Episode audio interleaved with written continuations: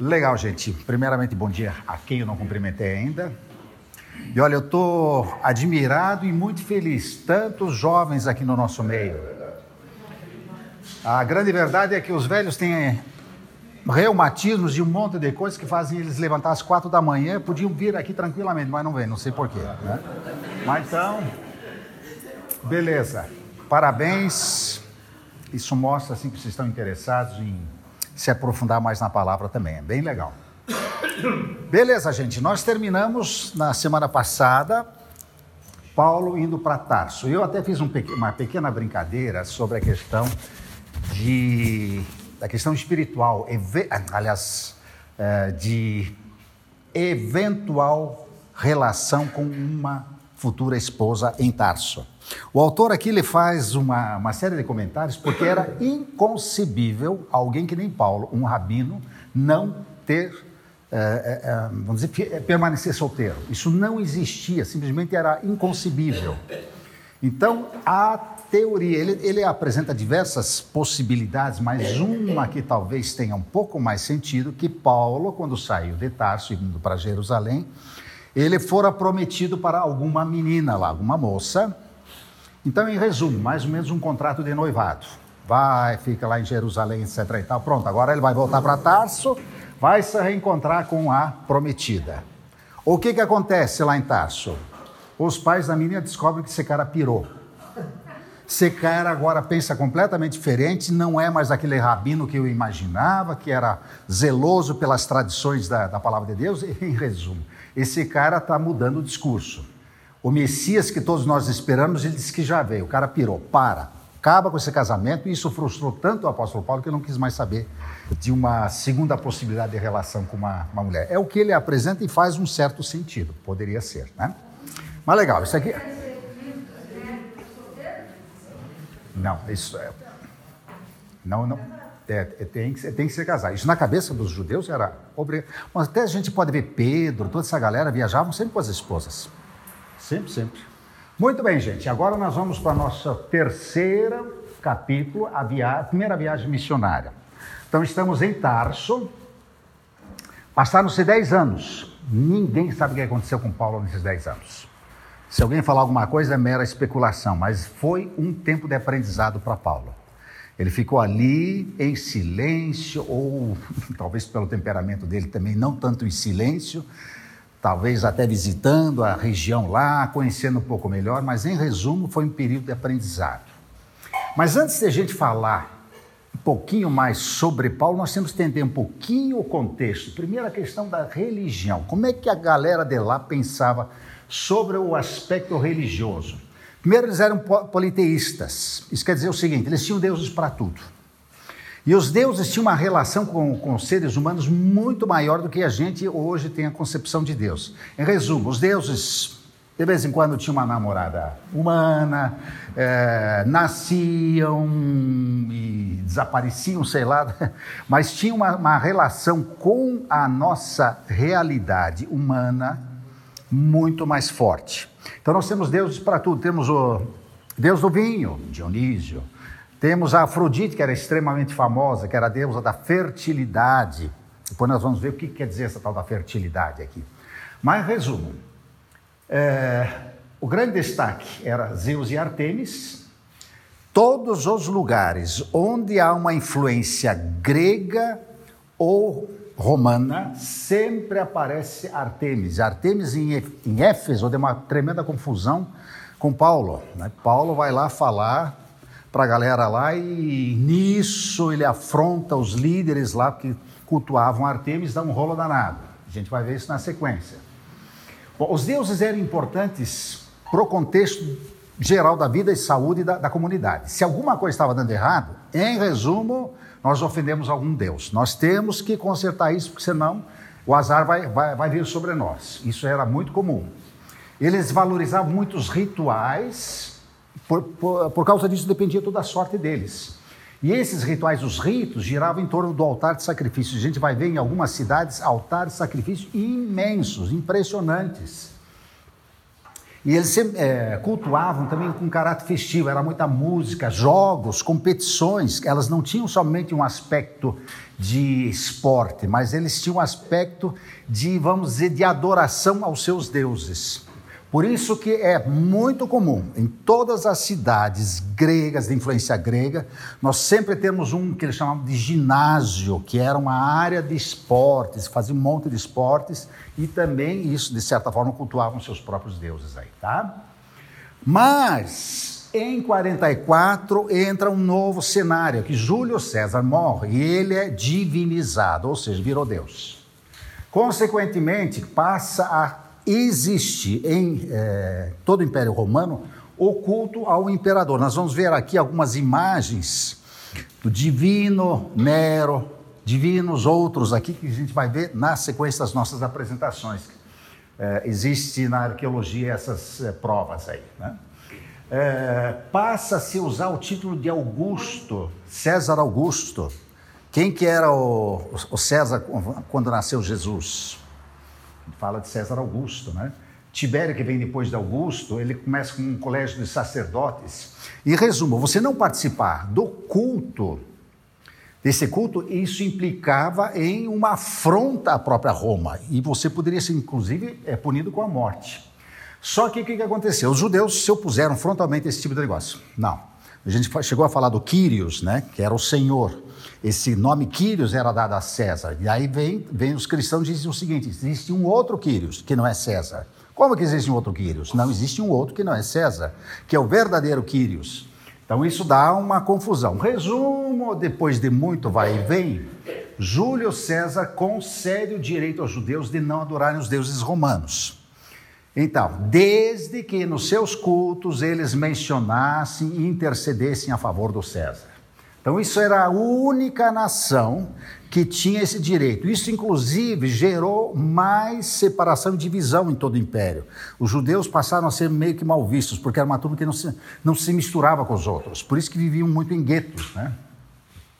E eles, dizer, os romanos, olhando para os judeus, eles é, suspeitavam que os judeus eram ateus, por quê? Não adoravam os deuses, não iam aos templos, não ofereciam sacrifícios, não participavam dos festivais. E alegavam, pior de tudo, que eram prepotentes que alegavam que havia só um templo e esse templo verdadeiro ficava em Jerusalém. Então isso era uma afronta a todo, todo o pessoal, todo o Império Romano. E, e, o mais engraçado, eles não tinham imagem nem estátua do seu Deus. Pô, mas quem que eles adoram?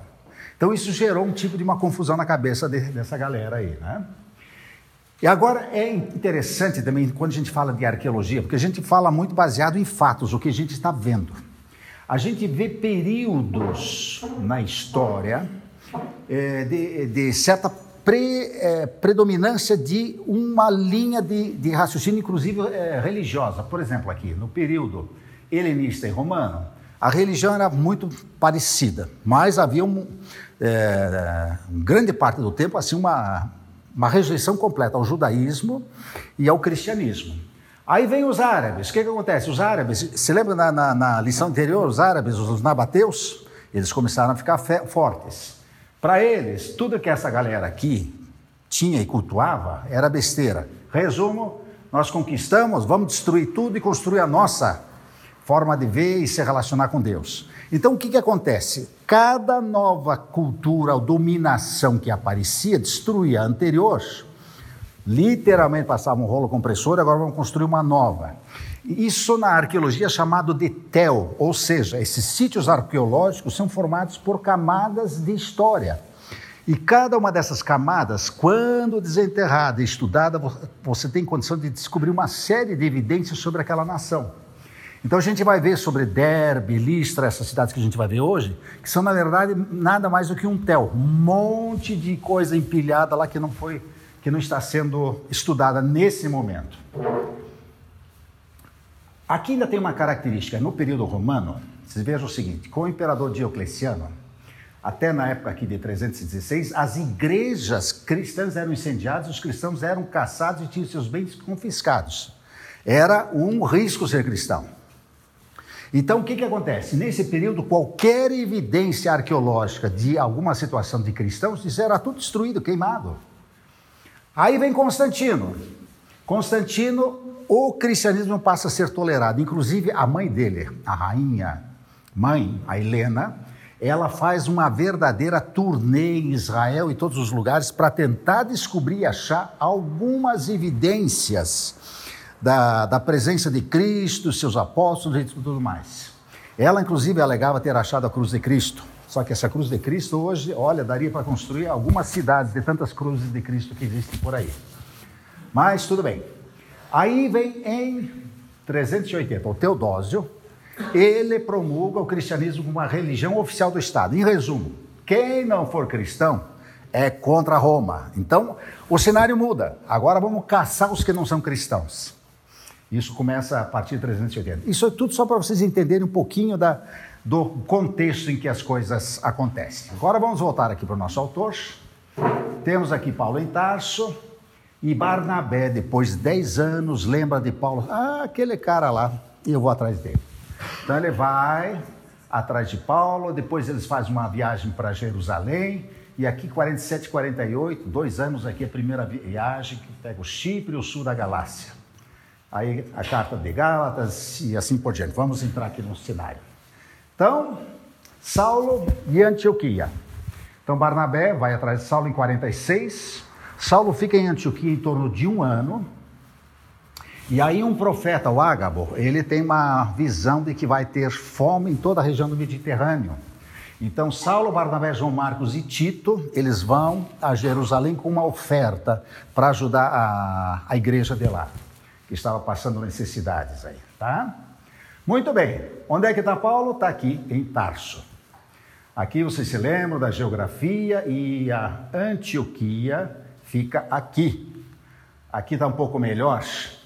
Se lembram aqui que nós tínhamos aqui essas, esses caminhos aqui entre as montanhas, que é aquelas imagens bonitas? Muito bem, eles saíram aqui de Tarso, eles cruzaram por aqui, passaram por esse outro caminho até chegarem aqui em Antioquia do Rio Orontes. Ficava aqui na beira do rio. O porto se chamava Seleucia, ou seja, aqui não tem porto. Qualquer navegação tinha que vir aqui até Seleucia e daqui se navegava, inclusive eles saíram aqui de Seleucia e foram até a ilha de Chipre. Tá?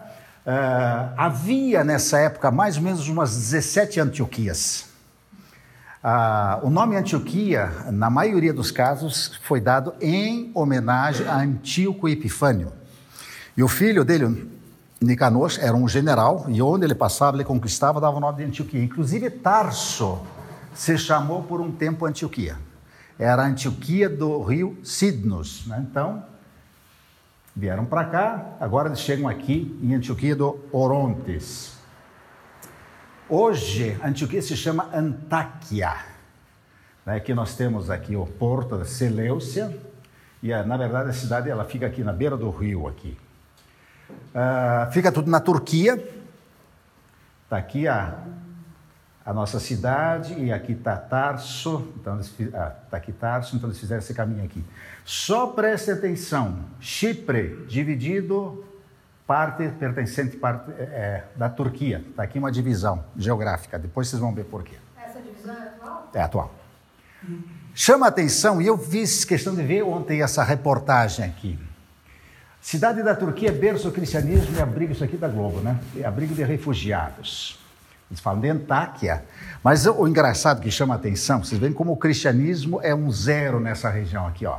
Mas o, o cara que escreveu não se tocou disso aqui, ó. Mesquitas uma igreja católica e até uma sinagoga convivem bem na cidade. Hoje toda a região recebe mais de 100 mil cis, etc. E tal. Resumo, é quase nulo a atividade cristã ali naquela região. Me chamou a atenção isso aqui. É uma cidade bem antiga, né? data de 2300 a.C. Aqui a gente tem alguma ideia, olha. Nicanor, que fundou a cidade, filho do Antíoco, Epifânio, situada a 480 quilômetros ao norte de Jerusalém. Já falei aqui que a, a, o porto ficava na foz né, do, do, rio Orontes faz, e fazia parte do que eles chamavam da Rota da Sede. Então isso trouxe muita riqueza e corrupção também para essa região. Então, em 64, daí Pompeu faz toda aquela conquista lá da Palestina toda, conquista essa região, E ela se torna a capital da província romana da Síria.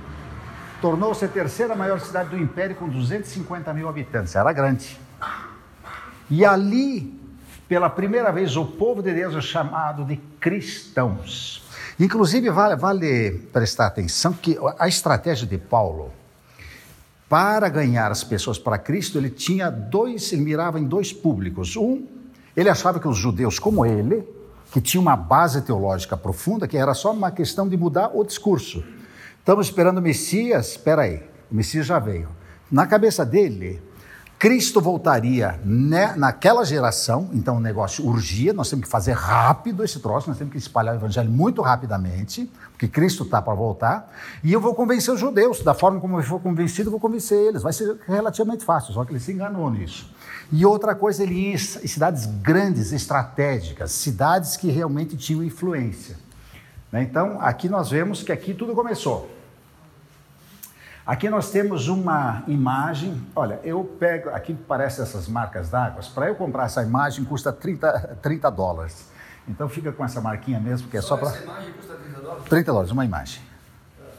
Então, essas imagens, gente, não é no chute. Isso tem fundamento é, para você fazer esse desenho. Isso é muito bem estudado. Realmente, é, a cidade naquela época era muito parecida com isso aí. Isso é Antioquia? Isso é Antioquia. Aqui fica o rio Orontes, né? A cidade era dividida pelo rio. Ali nós temos um grande aqueduto. As montanhas de Taurus atrás, um pouco mais acima, ficava o Ararat. Você lembra do Ararat? Uma montanha de uns 5.300 metros ali na época de Noé. Seria Antioquia na época do Paulo e do Barnabé? Exatamente. É uma cidade bem grande, bem expressiva. Aqui nós temos uma imagem atual, o rio Orontes. Tá? Aqui uma imagem antiga da cidade, aqui nós temos uma imagem atual. Eh, são prédios menores, mas você vê a cadeia de montanhas atrás. Isso, inclusive, deixava toda, todas essas cidades protegidas. Né? Aqui uma imagem também do rio cruzando a cidade. Uma imagem também mais recente. Bom, aqui tem um detalhe curioso. A primeira igreja cristã ficava numa caverna nessa montanha. Aqui nós estamos indo em direção a ela. Primeira é a igreja de São Pedro. Aqui nós temos. Isso que nós temos aqui foi uma reforma feita no tempo dos cruzados. Né? Então, aqui nós temos essas imagens, isso aqui no, por volta de 1100, 1200. Né? Mas é a igreja de São Pedro, primeira igreja cristã. Aqui temos algumas imagens externas. Aqui dentro, vocês vejam, ela foi feita assim dentro de um cavado dentro de uma uh, de uma rocha. Ela tinha 9 metros de largura por 9 de comprimento.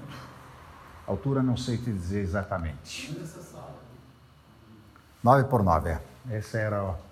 Aqui olha o antigo púlpito, né, feito de pedra, e aqui uma imagem de Pedro.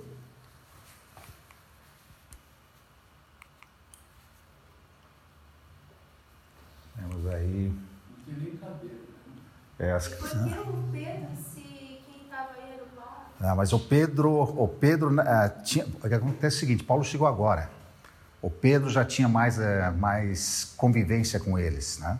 E basta dizer, inclusive, mais influência. Paulo chega agora e não é um fator ainda de. É, a igreja já existia. Já existia, sim. É, inclusive, quando, a, aqui tem um acesso a um, bat, um batistério, aqui no fundo da, da igreja.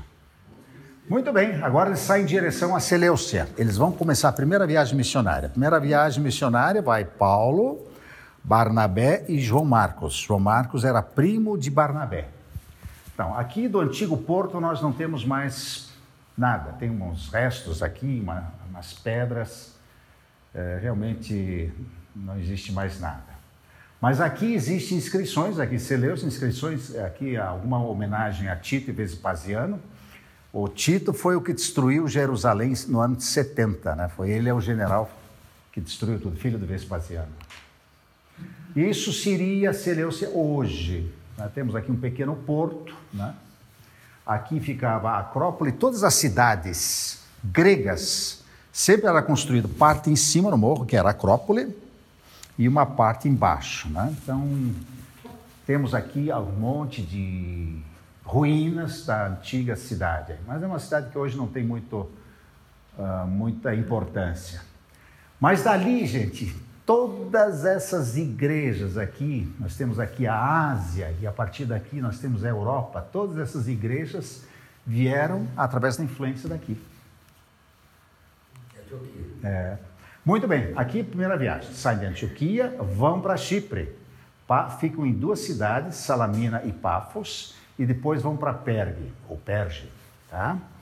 Muito bem, o que, que nós temos aqui de Cipros? Famagusta, isso aqui hoje pertence à Turquia, essa parte aqui, tá?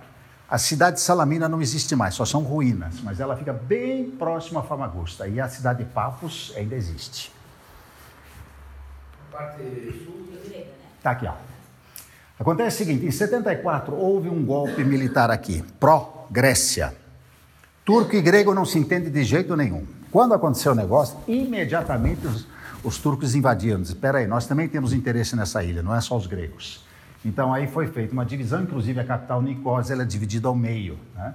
Então isso aqui ficou para é, Turquia, essa parte aqui, a República do, é, do, Chipre, inclusive faz parte do mercado comum europeu, essa parte aqui.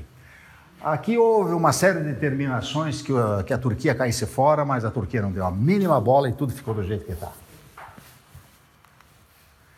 Muito bem, temos aqui o Barnabé. Barnabé era da região de Chipre. Ele era um levita, ou seja, da, vinha da linha sacerdotal, e ele recebe o nome de Barnabé. Era primo de João Marcos, e interessante, João Marcos era parente também eh, de Barnabé e de Pedro. É o Marcos que escreve o Evangelho de Marcos, né? Exatamente. Então, por isso que, inclusive, uh, o Evangelho, na verdade, foi Diz a tradição né, que foi Pedro ditando o evangelho para João Marcos. Né? Muito bem, agora estamos em Salamina, aqui no ano 47, 48. É, ela foi fundada pelos gregos em 1200 a.C., era uma, a maior cidade e porto da ilha. É, diz a tradição que Barnabé foi martirizado em Salamina por um tal, um judeu chamado Bar Jesus. Esse Bar Jesus a gente vai falar já desse cara. Agora, isso consta no livro apócrifo. Né? Paulo e Barnabé anunciavam as palavras nas sinagogas. Paulo, quando chegava no lugar, a primeira coisa que ele procurava era judeus, porque ele, pela, até pelo background dele, chegar no meio de judeus era muito fácil. Então, se, inclusive, na, na Bíblia diz, fala em sinagogas. Em resumo, tinha bastante judeu nessa região. você falou que era fácil para Paulo chegar na sinagoga? Sim, pela, ele como... Bom, chegava lá, batia de cara com os caras, né? Porque ele falava a verdade. Paulo não tinha muitas papas na língua, na língua não. Ele falava, diz, olha, gente, nós, acreditar, nós estamos acostumados a acreditar assim, mas estamos errados. Messias já veio, então ele veio com essa mensagem, aí o que, que acontecia? Paulo, onde passava, atropelava tudo. Em resumo, alguns se abraçavam com ele e outros o odiavam. É, em relação a Paulo, não tinha assim, ah, é um cara legal, não. Ou, ou você amava Paulo, ou odiava Paulo, era mais ou menos assim. Salamina até Pafos, uns 140 quilômetros. Agora, Pafos tem uma característica bem interessante, a gente já vai ver. Mas vejam aqui, olha, o que existe hoje ainda em relação a Salamina. É uma cidade bem proeminente, nós temos aqui uh, toda a parte central da cidade, temos muita, muita arqueologia aqui ainda. Os gregos e romanos, a partir de um certo momento, eles começaram a ficar um pouco mais inteligentes. Em vez de fazer uma estátua inteira do novo governante, do novo líder, eles começaram só a fazer a cabeça mantinha a estátua e só trocava a cabeça. Ah, mudou, mudou nosso imperador, pronto, faz uma nova cabeça, põe aqui, morreu assunto. Ficou, é, ficou mais fácil. Né? Porque senão tinha que fazer toda a estátua do novo cara. Não, só troca a cabeça fica mais fácil. Mas olha aqui, ó, os mosaicos aqui, que bonito. Isso aí era realmente, essas antigas estradas, era bem, bem impressionante, né? Olha o teatro de Salamina. Então, todas as cidades eles tinham um teatro e tinham um ginásio. Olha aqui, o teatro para 6 mil pessoas, impressionante. É. Isso era extremamente estudado, né? Acústica, todos esses detalhes lá, porque não tinha, óbvio, não tinha sistema de som, né? A gente tem aqui algumas imagens. Bom, agora Pafos. Pafos tem uma característica bem especial. Era mais célebre centro de peregrinação do mundo grego. Em resumo, era para onde toda a turma queria passar as férias. Por duas razões, vocês já vão ver. Queria ser o, o local do nascimento da deusa grega Afrodite. Afrodite tem a ver com fertilidade. Na cabeça deles era o seguinte: fertilidade não é só a fertilidade humana, ou seja, ter muitos filhos. A fertilidade estava ligada a absolutamente tudo, inclusive a terra. Nós precisamos de quantidade certa de água, nós precisamos da quantidade certa de sol, chuva, etc. e tal. Então eles acreditavam que tinham que, de alguma forma, agradar Afrodite. E era normalmente via festas, assim, umas orgias totais. Que as sacerdotisas, elas alegava-se que elas encarnavam alguns espíritos e você tendo uma relação sexual com uma sacerdotisa naquele transe, você estava em contato direto com os deuses. Então, óbvio que os caras queriam fazer, estavam a fim de fazer uma safadeza, saíam correndo ali para Pafos, que era um lugar jóia para fazer isso, e sempre debaixo do pretexto que estavam fazendo todas essas bagunças em homenagem aos seus deuses. Né? É, ela foi a capital do Chipre, tanto nas civilizações gregas como romanas, e Paulo, aqui em Pafos, Paulo passa a ser chamado, aliás, Saulo passa a ser chamado de Paulo. Não é que Deus mudou o nome dele, nada. Simplesmente o nome Saulo, que vem do, do, do hebreu, passa a ser usado Paulo, que é um nome grego. Uma curiosidade é que mais tarde Paulo envia Tito como missionário na ilha, de Chipre. Isso é a carta, de Tito. Uhum. É, isso acontece na, na sequência. Olha aqui, aqui nós temos Pafos, algumas características. É, deve ser um lugarzinho legal para turismo aí. São imagens mais antigas aí. Muito bonito ali. Aqui nós temos as ruínas da antiga cidade de Pafos. E tem muita coisa aqui que a gente pode ver, muita Olha que pequeno, nós temos aqui um pequeno auditório também, um teatro, né? E aqui tem uma curiosidade: as vilas de Pafos, ou seja, isso eram grandes mansões, isso é um patrimônio da humanidade, que foram preservados os mosaicos de mais ou menos 20 grandes vilas, como eles chamavam. É, nós temos aqui a casa de Teseu. Teseu é um deus, pronto. Cada casa grande dessas aí tinha o nome de um deus. É, casa de Teseu, onde o procônsul Sérgio Paulo morou. Só essa casa tinha 100 quartos, foi habitada até o século VII.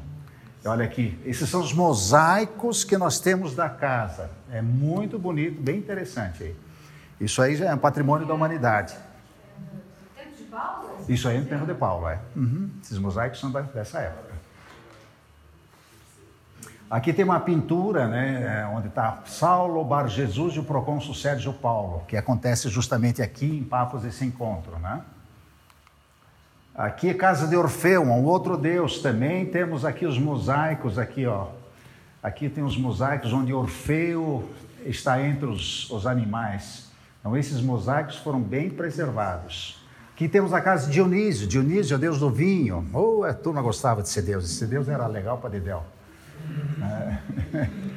Aqui temos, ó, aqui uns mosaicos também na casa de Dionísio. Ó, outro, outro mosaico aqui com o próprio Dionísio aqui. Então, os deuses sempre tinham a característica humana, eles eram representados na forma humana, né? Aqui temos Dionísio, deus do vinho. E aqui nós temos o famoso Templo de Afrodite. Achava-se que Afrodite tinha nascido em Pafos. Então, aqui foi construído o templo, que já não existe mais. Ali atrás nós temos um, uma igreja do período bizantino. Aqui nós temos Afrodite, você vê, sempre com imagens humanas, né? Mosaico também daquela época lá. Aqui o templo bizantino. E aqui nós estamos indo em direção à rocha, não me pergunte por quê, mas a Afrodite nasceu aqui nessa pedra. Não me pergunte por quê, mas aqui é a maternidade da Afrodite. Ela nasceu aqui. Tá? Tá aí. Afrodite's Rock. A região muito bonita, não tenho dúvida nenhuma, mas foi eles de alguma forma né, encarnaram esse lugar como sendo o local do nascimento da Afrodite. Aí tem diversas imagens que atestam isso. Aí nós temos ainda um forte medieval, isso aí já na época da Idade Média aí. É, mas também não muito preservado, né? A gente vê que a situação do forte não é das melhores aí, né? Muito bem. Terminou o tempo em Chipre. Vamos pegar agora o navio e vamos até a cidade de Pergue. Não esqueçam que Paulo ia em cidades estratégicas. E essa região aqui tinha muitos e muitos, muitos ex-soldados aposentados. Quando você participava da, dizer, do exército de Roma, depois de um tempo, você era presenteado com um pedaço de terra e algum recurso financeiro. Então, em resumo, aqui tinha muito soldado aposentado. Então, a influência romana muito grande nessa região aqui. Tá? Então, Paulo vai agora aqui para Pergue. Pergue, na verdade, não é uma cidade beira-mar. Ela fica a 11 quilômetros ah, para dentro. É uma cidade bem interessante. É, ela é capital da província da Panfilha, você se lembra quando a gente fez aquele estudo do mapa, né? Era Sicília e Panfilha, né? Embaixo, a parte de baixo lá da Turquia, né? O acesso ao mar é via esse rio Sestros. Paulo visitou essa cidade duas vezes e aqui acontece uma situação que gerou um caos muito grande entre Paulo e Barnabé na sequência. João Marcos abandona a equipe. A gente não sabe exatamente o que aconteceu com João Marcos, por que, que ele abandonou a equipe. Uh, há uma série de argumentos, um deles que diz que havia uma forte uh, que, uh, malária, havia muita malária naquela região. Então ele, possivelmente querendo se preservar, não quis saber de entrar lá na região da Ásia, temendo pela saúde dele. Não sei se isso é verdade ou não. E aqui em Pérgia também tinha um famoso templo da Artemis. Então a gente se lembra lá da Artemis, né? Hoje é somente um sítio arqueológico, não existe mais nada lá na cidade, somente isso. Mas só para vocês terem uma ideia, hoje aqui, beira-mar, fica a cidade de Antália, uma cidade muito bonita, e aqui era o acesso à entrada via esse rio Sestros, 11 quilômetros adentro ficava a cidade de Pergue. Aqui olhando hoje de cima, né? Tem aqui um teleférico, olha aqui. O rio Sestros está aqui. Hoje é um porto moderno, né? A cidade é uma cidade turística, aqui nós temos ainda uma, várias ah, construções antigas, no período medieval aí.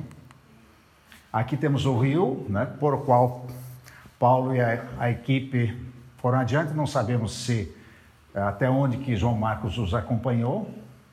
Olha aqui ainda tudo, imagens antigas, da, da, aqui, aqui uma série de construções antigas do tempo aí medieval, mesquitas, Turquia é muçulmana, né? Temos mesquitas em tudo que é lugar.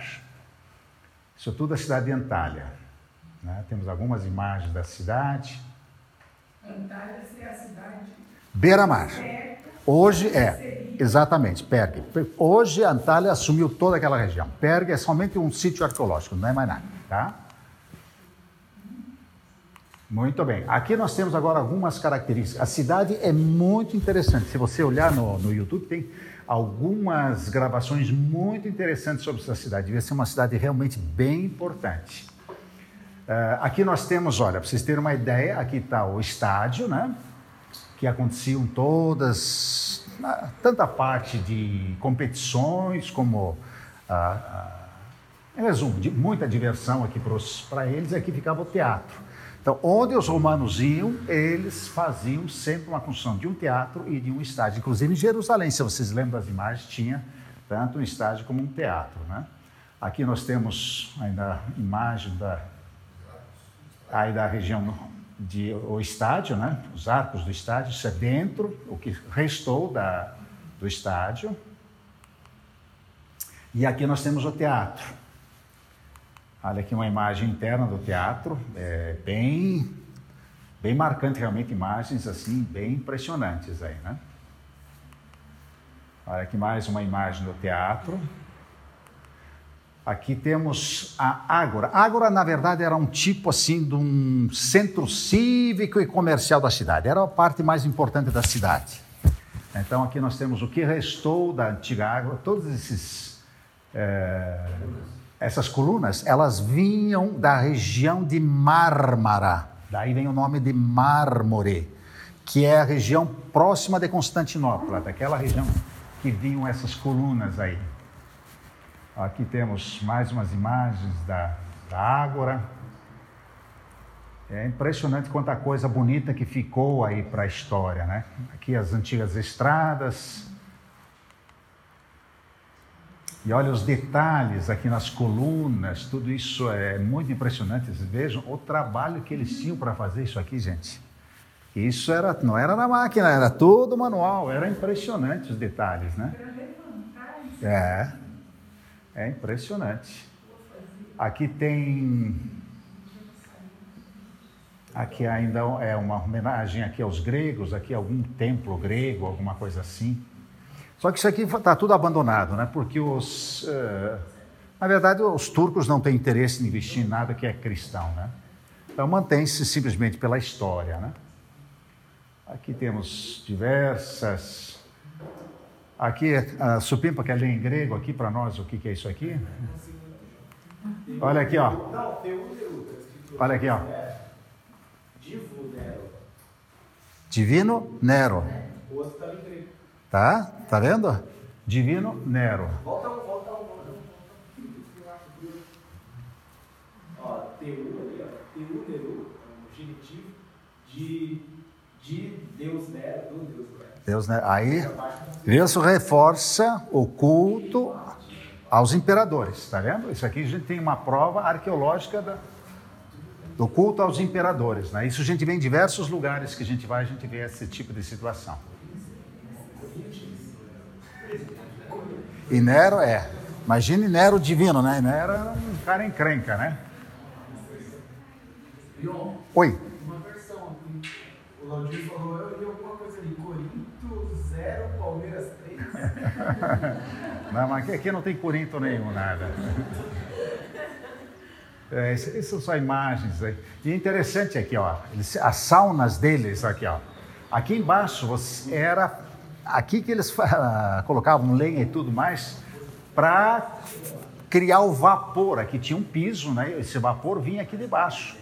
Tá? As saunas eram bem construidinhas, o troço funcionava direitinho. Tudo aqui embaixo, uma estrutura para aquecer o ambiente aqui em cima. Né? E depois, óbvio, depois de sair da sauna, você precisa dar uma esfriada. Né? Então tinha aqui o frigidarium, né? que era um lugar para você tomar uns banhos de água fria, para você voltar à tua temperatura normal. É, é... Muito bem, agora a Antioquia da Pisídia. Essa cidade era uma cidade, a cidade mais importante de toda aquela região lá. Também não temos mais nada. A Antioquia da Pisídia também não existe mais hoje. Só temos as ruínas da cidade. Mas aqui a gente pode ver por esse mapa, né, que eles subiram aqui da região de Pergue, vão até aqui em cima na Antioquia. Aqui já João Marcos já não estava mais com eles, né? Então aqui era só Paulo e Barnabé. Então ali era o... Paulo e Silas. Paulo e Barnabé. Silas vai na outra viagem. É. Tá? Então aqui, olha, foi também foi fundado no quarto século ah, por Antíoco Epifânio, ficava na rota comercial entre Éfeso e Cilícia. Então sempre essas cidades elas ficavam em pontos estratégicos por duas razões até eh, pela própria rota, né, facilitava o caminho. Então era uma cidade que ficava bem fácil o acesso a diversas cidades aqui. Antioquia, Éfeso, Filipos e Corinto, cidades mais importantes do governo e culto romano em toda aquela época. Por isso que Paulo focava nessas cidades. Nós vamos ver no próximo estudo que Paulo vai para Filipos, que é uma cidade super importante já na Europa. Né? É, Antioquia era conhecida como a Nova Roma, né? muitos judeus foram assentados aqui, isso na época dos Macabeus. Três membros da família imperial foram magistrados em Antioquia. Nós temos Drusus, que era o irmão de Tibério, que foi imperador, Domítios, que era o pai de Nero, E Cornélio Sula, cunhado de Germânicos, isso aqui, é, isso aqui também se tornou um imperador. Então vocês vejam, para esses caras estarem em Antioquia da Pisídia, era uma cidade extremamente importante. Né? Aqui só vemos aqui os restos, não, não tem, simplesmente não tem nada aqui. Aqui nós temos um antigo aqueduto, olha as montanhas de Taurus lá em cima. Olha. É muito bonito essa, essa estrutura, mas você vê, tudo vazio, não tem absolutamente nada aqui em redor. Não há preservação, não há absolutamente nada. Você sabe o que é isso aqui, gente? Alguém chuta? Isso aqui para água, isso para água encanada. Uma pedra dessas era encaixada na outra e puxavam a água. Né? Era uma manilha, uma manilha meio diferente aí. Pelo jeito não. Olha, vocês vejam aqui nas pedras os encaixes aqui, ó. Eles possivelmente colocavam um betume para soldar uma pedra na outra, né? Então vocês vejam aqui, ó. Aqui tem aqui, ó. Aqui tem a fenda aqui, a, a fenda fêmea e aqui tem ó, o encaixe macho aqui, ó. Era bem encaixadinho uma pedra na outra. Possivelmente colocavam uma, um betume aí. E assim a água era trazida de sabe lá da onde. Aqui nós temos uma grande cisterna é, óbvio que não existe mais nada. Cardo, eles chamavam de Cardo o local do comércio. Então toda essa região aqui tinha a rua principal e as duas laterais eram uma lojinha do lado da outra. Né? Aqui aconteciam os negócios. E essa rua, vocês podem ver, vai longe aí. Aqui temos os restos aí. Aqui tem a Basílica, aqui já tem uma, uma igreja que foi construída em homenagem a Paulo, Basílica de São Paulo. Aqui os restos da basílica. E aqui, olha aqui, ó. Templo de Augusto, olha, culto romano, culto ao imperador romano. Aqui tinha um baita de um templo em homenagem a Augusto. Aqui ainda os restos do templo. Casa de banhos, isso sempre tinha. Aqui algumas, vejam os detalhes aqui dessas rochas aqui, ó a arquitetura dessa galera aí. Aqui esculpido na pedra uma lança e um, e um escudo, né? Isso aqui era um arco do triunfo, só que o arco já desabou, mas era, era um arco. Aqui nós temos uma cidade ao lado, uma antiga muralha grega, o teatro, o antigo teatro, que está completamente em ruínas, mas aqui dá para ter uma ideia das escadarias, né? E esse é o nome da cidade que fica do lado. Eu não sei nem, nem pronunciar aquilo lá. Qualquer coisa assim, sei lá. Então essa cidade fica ao lado da Antioquia da Pisídia, né? Muito bem. Agora a partir de Icônio não existe mais nada, gente, nada, nada, nada. Eles saem aqui da Antioquia da Pisídia, vão para Icônio, Listra e Derbe. As três cidades, vamos dizer, existe a cidade de Cônia, que fica do lado. E olha, só temos aqui mesquitas, é, uma cidade até bonita, do, assim, uma série de construções muçulmanas, né?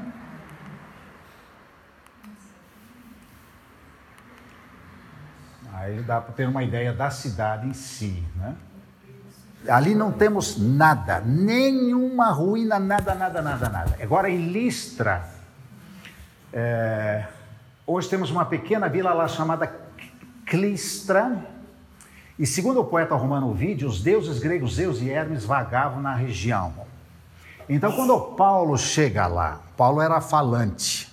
Então, ele recebe o apelido de Hermes. E Barnabé né, era mais, acho que mais ponderado, ele é chamado de Zeus, porque eles, quando Paulo uh, interage com a população lá, um, um coxo lá é, é curado. Então, em resumo, os deuses se manifestaram através desses dois aqui e começaram a adorá-los e deu toda aquela. Paulo disse, pelo amor de Deus, para com isso aqui, nós não somos deuses nenhum.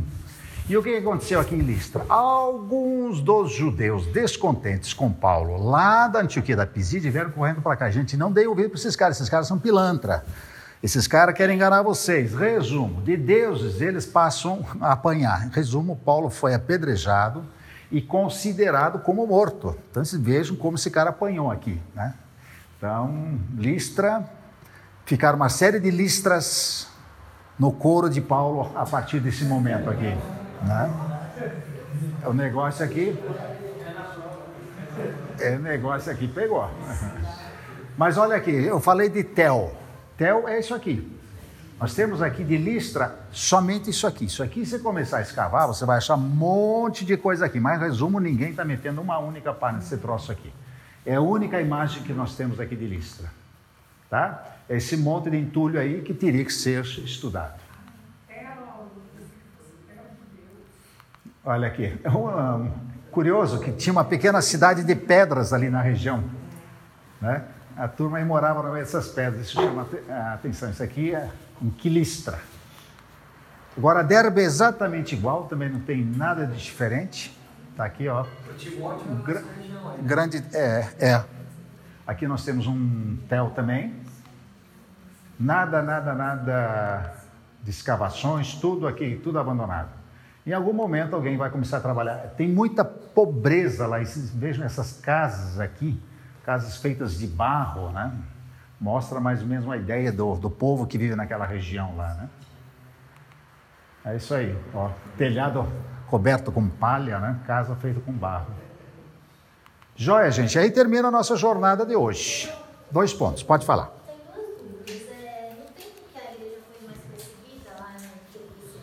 É, né? Aham. o- é, os judeus também foram perseguidos junto ou não? Eles foram perseguidos também, é. Então, igreja do, Tá, é.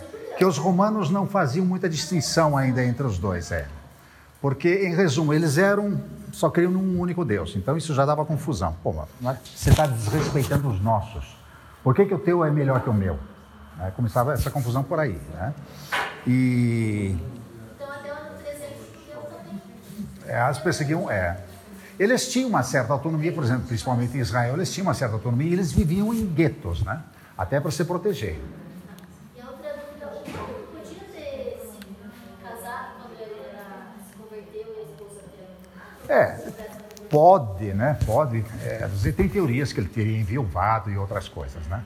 Então, o, o autor do livro, ele, ele, ele traça quatro linhas de pensamento lá, mas ele acha que o mais provável teria sido isso. A grande frustração amorosa de Paulo, que o, o noivado dele foi cancelado. É? Eu não cumpri esse capítulo. Não? Você não leu esse capítulo? Não? Pois não. Tem uma é excepção. curiosidade do que, que era feito essas pedrinhas do mosaico. É, eram pedras. é, Vinham coloridos? Ah, não pra sei te dizer isso. não- Eu acho que a maioria, aí a Madalena é craque nesse negócio de, de mosaico. O marido dela é um expert, pós-graduado nisso. Mas normalmente as pedras já vêm com cores, né? Não são pintadas. É, eu não sei lá como é que eles faziam. Mas possivelmente a maioria delas já eram em cores naturais. Até pelo fato. de- Sim, para preservar por dois mil anos, possivelmente tem que ser pedra natural, né? Parece mosaico para mosaico, mas as É. pedras são de dois. É, são pedrinhas bem pequenas. Quer dizer, o que é legal é que essas fotos são de bom. Pois Se você pensar para ter esse tamanho, é uma parede inteira. Beleza, pessoal. Agora, tendo isso... Ion, vou botar no cantinho aqui, tá? E aí, nós podemos entrar um pouco mais na parte bíblica. Semana passada, a gente vai fazer basicamente duas coisas hoje. Eu vou falar sobre qual foi o cerne da mensagem de Paulo conforme ele foi pregar o evangelho, tentar a gente trabalhar qual era qual eram as boas novas de Paulo. E a segunda é trabalhar Gálatas, que a gente era para ter lido, mandei aquelas cópias e a gente trabalha um pouco um esboço de Gálatas e temas dentro de Gálatas. Tem muitas cartas de Paulo, então a gente não vai trabalhar todas elas no curso. A gente vai escolher algumas para a gente tentar juntar, como, é, fazer, ensinar o processo de como juntar essas informações históricas, como ler entender o esboço de uma carta para ler as partes dela bem. Tá bom? Então eu vou dar as ferramentas e um dia vocês vão seguir fazendo isso sozinhos. Alrighty. Rapidinho, vamos. Ah, Tá aqui meu mouse. Vamos falar sobre então sobre a vida de Paulo. Nossa. Tá indo embora? Tá andando sozinho? Não, primeira viagem missionária. Tá, tá lento. Tem delay, tem delay. Essa cronologia que eu mostrei semana passada, no fim, mais ou menos no fim da aula. E aqui é uma cronologia, até junto com o que o Ion passou, mais ou menos, porque tudo tem. Essas cronologias antigas têm que ter uma flexibilidade. Você tem alguns marcos que são mais fixos. Por exemplo, um dos marcos, os dois marcos mais próximos de fixos que a gente tem são esse evento aqui e esse evento aqui. Esses dois eventos são dois eventos que você tem evidências externas à Bíblia para trabalhar. Isso facilita você fazer uma cronologia da Bíblia, quando você tem outros pontos de referência. O do caso do Cláudio, que ele é narrado, até eu botei ali, Cláudio, Cláudio é a, é a biografia do imperador Cláudio por um cara chamado Suetônio, que é um historiador antigo. E ele trata na cronologia dos Césares quando que aconteceu a expulsão dos judeus. E isso é citado em Atos 18, quando Paulo encontra o Aquila e a Priscila. Fala que Paulo encontrou os dois porque eles tinham acabado de chegar de Roma porque os judeus tinham sido expulsos de Roma. Então a segunda viagem de Paulo, ele chega em Corinto ali lá para o ano 50, tem que ser logo depois, tem que ser depois disso, não pode ser antes disso. Com isso, você vai encaixando as peças anteriores. É assim que muitos essas cronologias que a gente tem, qual é a base, qual é o fundamento delas? Não é que a gente testou um número na cabeça e fez a, gente, a maioria dos historiadores conjuga a narrativa, as histórias de, dos historiadores gregos com a bíblica e vai tentando encaixar as peças com os eventos mais marcantes. Então essa é uma data que é muito difícil de você fugir, porque ela é, ela é bem fixa no ano 49. Uh, tá em interrogação ali, porque em que ponto de 49? Tem uns caras que falam, foi em julho de 49, foi em outubro de 49. Mas é, ela tá ali em 49. Já é um, um pilar para trabalhar. Igual você tem no ano 70 que destrói um templo de Jerusalém. Isso é narrado tanto por, pelo, pelo José, foi narrado por historiadores cristãos, pelo Eusébio, depois Eusébio de Cesareia, também é narrado nos anais do Império Romano, então você junta, o ano 70 fica fixo, tá? Só para saber como que a gente faz isso aí. Alguma dúvida daqui de cronologia?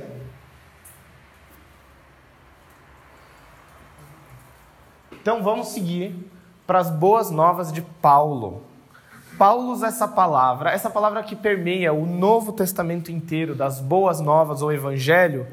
A palavra evangelho, ela é uma conjugação de duas palavras gregas, eu, que é tudo que é bom, eu, logia, tudo mais, e angelo, da onde vem anjo também, onde vem mensagem.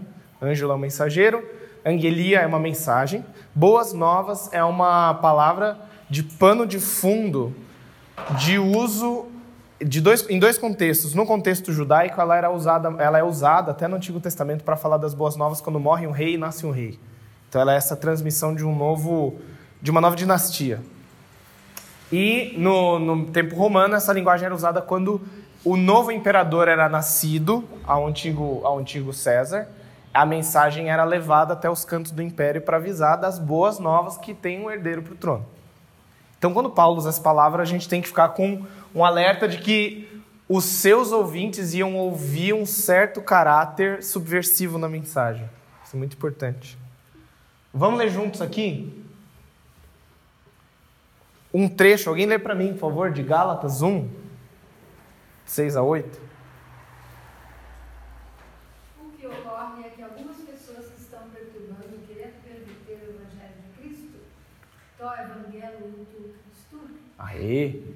Mas, ainda que nós, um anjo do céu, pregue um evangelho diferente daquele que lhes pregamos, que seja amaldiçoado. Ok. Então, a primeira vez que a palavra evangelho é escrita, historicamente, numa, num texto cristão, é aqui. Essa é a primeira vez que essa palavra é usada. E ele é descrito, observe, como as boas novas de Cristo. Fica com isso, tá? Vamos para um outro texto que é um pouquinho mais explícito na maneira como ele trata. É, esse é um ícone russo, mas eu acho, por julgar ali, não alcanço, mas acho que é o apóstolo Paulos, eu acho. Mas eu não entendo desses caracteres meio orientais, romeno, sei lá o que, que é isso. Não é russo, mas é meio. Parece uma mistura de grego maiúsculo com outra coisa. Apóstolo. Aquele final tá bizarro, né? Do primeiro. Mas é alguma coisa que parece apóstolos. Tem um S estilizado, ou signo estilizado. Alguém lê para mim 1 Coríntios 15. Irmãos, quero lembrar-lhes o evangelho que lhes preguei, o qual vocês receberam, no qual estão firmes e por meio do qual vocês são salvos, desde que se apeguem firmemente à palavra que lhes preguei. Caso contrário, vocês têm perigo em vão. Pode continuar, Mari. Pois o que, o que primeiramente lhes transmiti foi o que recebi. Cristo morreu pelos nossos pecados, segundo as Escrituras, foi sepultado e ressuscitou ao terceiro dia, segundo as Escrituras. E apareceu a Pedro e depois aos doze. Aos doze. Ótimo. Então Paulo ele é bem explícito nessa passagem para falar: eu vou lembrar vocês o evangelho que eu preguei a vocês, que vocês creram, no qual estão firmes e serão salvos se permanecerem nele. Dois pontos. Cristo morreu, que ele recebeu isso, ele está passando que recebeu. Cristo morreu pelos nossos. Então ele é bem explícito. Isso é o que eu preguei. Então isso é uma porção de evidência muito importante para o nosso estudo, tá? Um próximo bem importante também. Alguém pode ler, por favor? perguntar uma coisa? Pergunte, pergunte. Fala que ressuscitou segundo as Escrituras. Certo. Isso é. Escritura. Toda vez que aparece no Novo Testamento Escrituras, eles estão se referindo às Escrituras de Israel, que é o Antigo Testamento. Tá bom? Então, o Antigo Testamento, para Paulo, já dizia que Cristo Já indicava que Jesus Cristo estava tchan, tchan, tchan. Igual em Lucas 24, Jesus pega os discípulos em Emaús e fala: Mas não lhes competia saber que na lei os profetas anunciavam que o filho do homem deveria sofrer, morrer e ressuscitar ao terceiro dia? Quão tardios de coração. Tipo, sabe, tipo, como que todos. Vocês não liam a Bíblia? Não liam o Antigo Testamento falando que era para eu ressuscitar? Não, né? Enfim. Depois a gente fala disso. desde que. Desde que permaneçam nele. É. Que a gente acha, ah, não, recebi Jesus, opa, opa. Não, eu vou, eu vou falar disso, porque tanto quando Paulo fala em Gálatas 1, que ele se admira que eles já se desviaram do Evangelho, e ali que ele fala, se vocês permanecerem firmes, é que a gente às vezes tem essa ideia de que a pessoa creu, ganhou um carimbo de salvação para o céu, e é isso. Mas o Evangelho, ele é, um, ele é uma mensagem que precisa de manutenção. Né? Esse é um ponto muito importante. Paulo não achou assim, preguei para vocês, são salvos. Beleza, número de salvos da viagem missionária tanto, fui embora, acabou. Tem um processo de manutenção do evangelho. Certo? Isso é muito importante. Salvação com temor e tremor. Exatamente. E Paulo fala no fim de Gálatas também que tipo eu continuo em dores de parto até que Cristo seja formado em vocês. Então para ele assim é um processo doloroso e difícil alguém discipular alguém e ver ela se desviando. Você quer que Cristo seja formado na pessoa. Então alguém lê Romanos 1, por favor? Isso daí é o, a, Paulo começa a carta dele falando Paulo, apóstolo, servo de Cristo, a quem foi confir- confiado o evangelho de Deus. O Evangelho de Deus, ó, O qual foi ele, de antemão, por meio dos seus profetas, nas Escrituras Sagradas, a respeito do seu filho, que era descendente de Davi, segundo a carne, que foi declarado Filho de Deus, com poder, segundo o Espírito de Santidade, pela sua ressurreição dentre os mortos, Jesus Cristo, nosso Senhor. Paulo descreve o evangelho que ele recebeu, tá? Vocês estão vendo que tem algumas coisas comuns? Fica, vai, vai ficando com a antena ligada aí, porque isso é importante. Vamos mudar agora o quadro para o Atos. Você tem dois sermões em Atos, os dois primeiros sermões na primeira viagem de Paulo. A gente não vai ler porque, especialmente o primeiro, é muito longo, tá? Mas é só um esboço do que acontece nesses dois. Fica com isso, se você tiver interesse, pode ler ou levar para casa e ler. São os dois primeiros sermões de Paulo que Lucas descreve.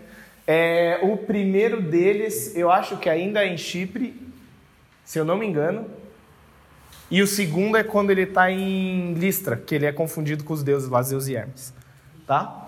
Mas o esboço desses dois é muito interessante, porque em Atos 13, Paulo vai na sinagoga e fala para judeus: Irmãos judeus, vocês, irmãos, é, saibam que o que eu estou pregando é que há muito tempo Deus libertou o povo do Egito pelo Êxodo. Depois desse tempo, o povo pediu um rei e Deus e através de Samuel ele ungiu Saul, mas Saul não foi um bom rei, mas enfim veio Davi, que era um rei segundo o meu coração. Irmãos, deste Davi, Deus mandou o Messias, que é Jesus Cristo. É o resumão, resumex dessa mensagem de Paulo. Dá para botar a, a parte anterior? Aí eu vou passar, para ver o segundo? Eu vou passar, tem um segundo também, tem um esbocinho, tá? É interessante que é mais ou menos o resuminho de Estevão também. O resumo de Estevão. Né? Assim. É de Pedro, de Estevão, todos os sermões de Atos, que também tem uma área só de estudo de sermões de Atos, que todos eles têm, assim, eles mudam algumas seleções, mas quase todos têm algumas colunas comuns. Quase todos passam pelo Êxodo, por Davi, alguns passam pelos patriarcas, por Abraão, o- mas todos eles acabam falando de Jesus, todos eles acabam em Jesus. O negócio acaba em Jesus. Só tem um que não, que é exatamente o próximo, Parece que Paulo é interrompido. Ressurreição também. né? Eles falam muito, em Atos, que é o evangelho da ressurreição. Sim. Esses que pregam a ressurreição e tal, os cristãos eram conhecidos como que pregavam a ressurreição, né? Sim. Paulo, acho que Pedro, quando ele prega em Atos 2, ele fala que. Não, não é ali. O Atos 7, que fala: Esse que vocês crucificaram, Deus os ressuscitou dos mortos. Então tem muito isso, né? Volta para essa linguagem. O, o 14, ele tem até uma coisa interessante, esse sermão que é. Deixa eu até lembrar onde que é para não falar bobagem. Para não ter que ficar editando áudio depois e botar a palavra certa.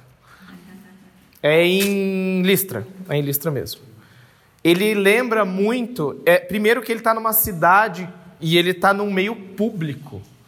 E essa é uma coisa legal de marcar em Paulo: é que ele sempre, come, quase sempre, começa o ministério dele indo às sinagogas. E tem uma razão para isso. É, social até, que quando você chega numa cidade nova que você não conhece ninguém, você pega o carro, sai daqui e vai para Campo Grande. Como que você se vincula com pessoas? A gente quer que estão bem. Vou na igreja, né? Você tem um vínculo social. Você tem que em algum grupo social que tem um vínculo. E na antiguidade não era tão diferente. Era um pouco diferente de algumas outras coisas. Mas você tinha que ir em círculos que houvesse algum vínculo inicial. Você não saía na praça falando. Até mesmo quando Paulo vai em Atenas, ele consegue um vínculo por meio de. Como que é mesmo que ele consegue? É, ele vai primeiro na sinagoga e esses judeus e gregos tementes a Deus trazem alguns filósofos epicureus estoicos que começaram a discutir com ele. Então Paulo começa na sinagoga e sai, né?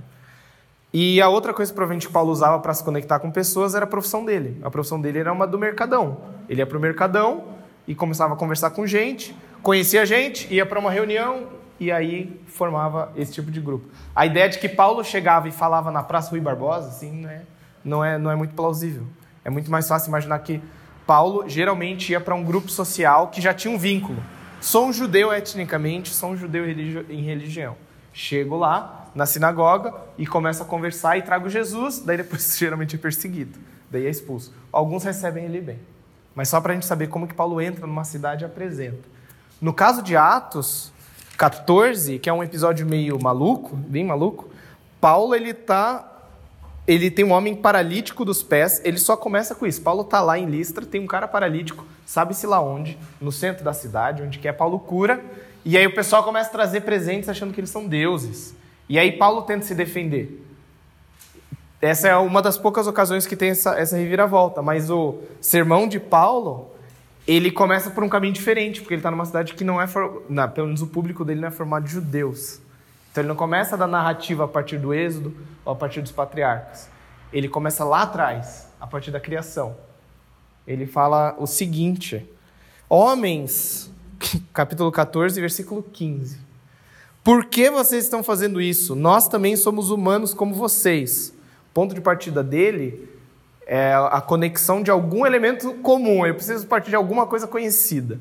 E a única coisa conhecida é que eu sou ser humano igual vocês. No- é, estamos trazendo boas novas para vocês, Evangelho, dizendo-lhes que se afastem dessas coisas vãs e se voltem para o Deus vivo, que fez o céu, a terra, o mar e tudo que neles há. E no passado ele permitiu que todas as nações seguissem seus próprios caminhos. Contudo, Deus não ficou sem testemunho, mostrou sua bondade, dando-lhes chuvas do céu, colheitas no tempo certo, concedendo-lhes sustento com fartura e um coração cheio de alegria. Paulo parte de um arcabouço mais amplo. Antes de poder entrar na história da salvação, ele tem que partir na história da criação. E a questão de graça comum. Deus deu para vocês coisas boas. Então, sigam esse Deus. Não se contentem em adorar as coisas boas que Deus deu. Sigam esse Deus vivo.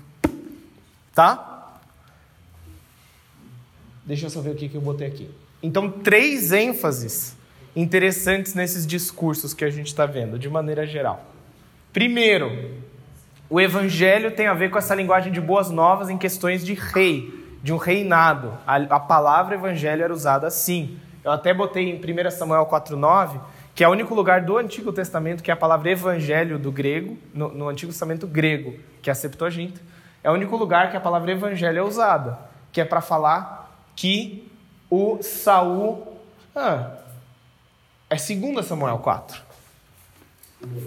Não, porque fala que Saul morreu, Saul morreu em 2 Samuel.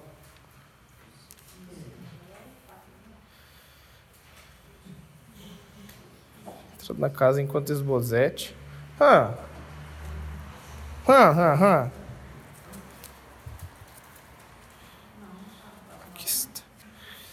Esbozete, tentou tirar, né?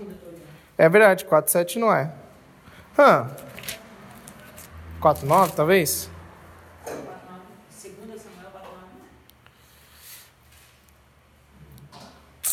Eu procuro o versículo certo, mas é nesse episódio. Davi deu ordem assustado, mas é bem naquela passagem. Cadê? Pensando. Sendo que trazia boa notícia. Isso, é aqui. Que tinha a ver com a morte de Saul. É né? É 2 Samuel 4,10. Eu vou corrigir isso daí, mando para vocês corrigidos, tá? Mas a ideia de que a morte de um rei institui uma nova dinastia, um novo rei está a caminho. Então, isso é uma boa notícia. Tá bom? Ah, então, só para a gente saber que essa palavra tem esse contexto. A segunda ênfase dessas, desses sermões de Paulo, do que Paulo escreve, é que todos eles apontam para um contexto maior da narrativa do povo de Deus no Antigo Testamento. Às vezes a gente tem a tendência a tratar Jesus, o nosso evangelismo do dia a dia, tratar Jesus como uma resposta unicamente para problemas existenciais. O que em parte é verdade, em parte é verdade. Mas ela não é não é a verdade mais ampla, a verdade completa. Quando você fala assim, você sabe que você se sente sozinho ou triste ou que você tenta viver determinado padrão, não consegue, Jesus é o que te falta. É verdade, é a verdade, mas não é o todo da verdade. O todo da verdade é que Jesus Cristo ele é o ápice de uma narrativa maior. Então, quando você entende ele como ápice da narrativa maior, você precisa entender que o Deus que está agindo em todos os episódios é o Deus que agiu em Jesus. Deus é revelado em Jesus, mas Deus já estava dando indícios do seu caráter em outros lugares. O homem não é o centro de tudo, né? A narrativa é, a narrativa são de atos de Deus, são atos de Deus. Então, quando a gente inverte o nosso evangelismo em parte, a necessidade humana é o ponto de partida, é, às vezes a gente cria espiritualidades disfuncionais, que é assim, eu uso Deus no caso de necessidade, ou no caso de falta de preenchimento existencial. Daí eu busco a Deus. Daí, quando eu não tenho necessidade existencial, então Deus está lá no céu e a gente não precisa de relacionamento, a gente não enxerga a mão de Deus agindo. Então a gente cria um tipo de espiritualidade doente, tá? Três, Jesus crucificado e ressurreto, que o Valmir falou. É como se fosse essa peça central, o ato central dessa, desse drama, né? dessa narrativa toda. Com. Fale, fale. Vou até voltar aqui. Ele usa o termo de boas novas para aqueles que levam. não é a mesma. Não porque. É, não é o, o substantivo, ali é o verbo. O verbo tem um monte de lugar. É que ali foi o, palavra, o substantivo. Ali é até a piada, a piada. O jeito de traduzir certo é quão belos são os pés daqueles que evangelizam, trazem boas novas, que levam boas novas, que daí Paulo cita em Romanos 10. Então é assim, os pés daqueles que levam boas novas são, são belos, tipo, é, é uma alegria naquilo. Tem outros lugares, e Isaías é um que aparece bastante e Salmos aparece bastante. Essa ideia das boas novas com a expectativa de um descendente do rei Davi que fosse trazer um momento novo para o povo de Deus que tem essa ânsia no povo judeu que Paulo está falando. Isso se cumpre em Jesus. Entendeu? Mas é bem lembrado, bem lembrado.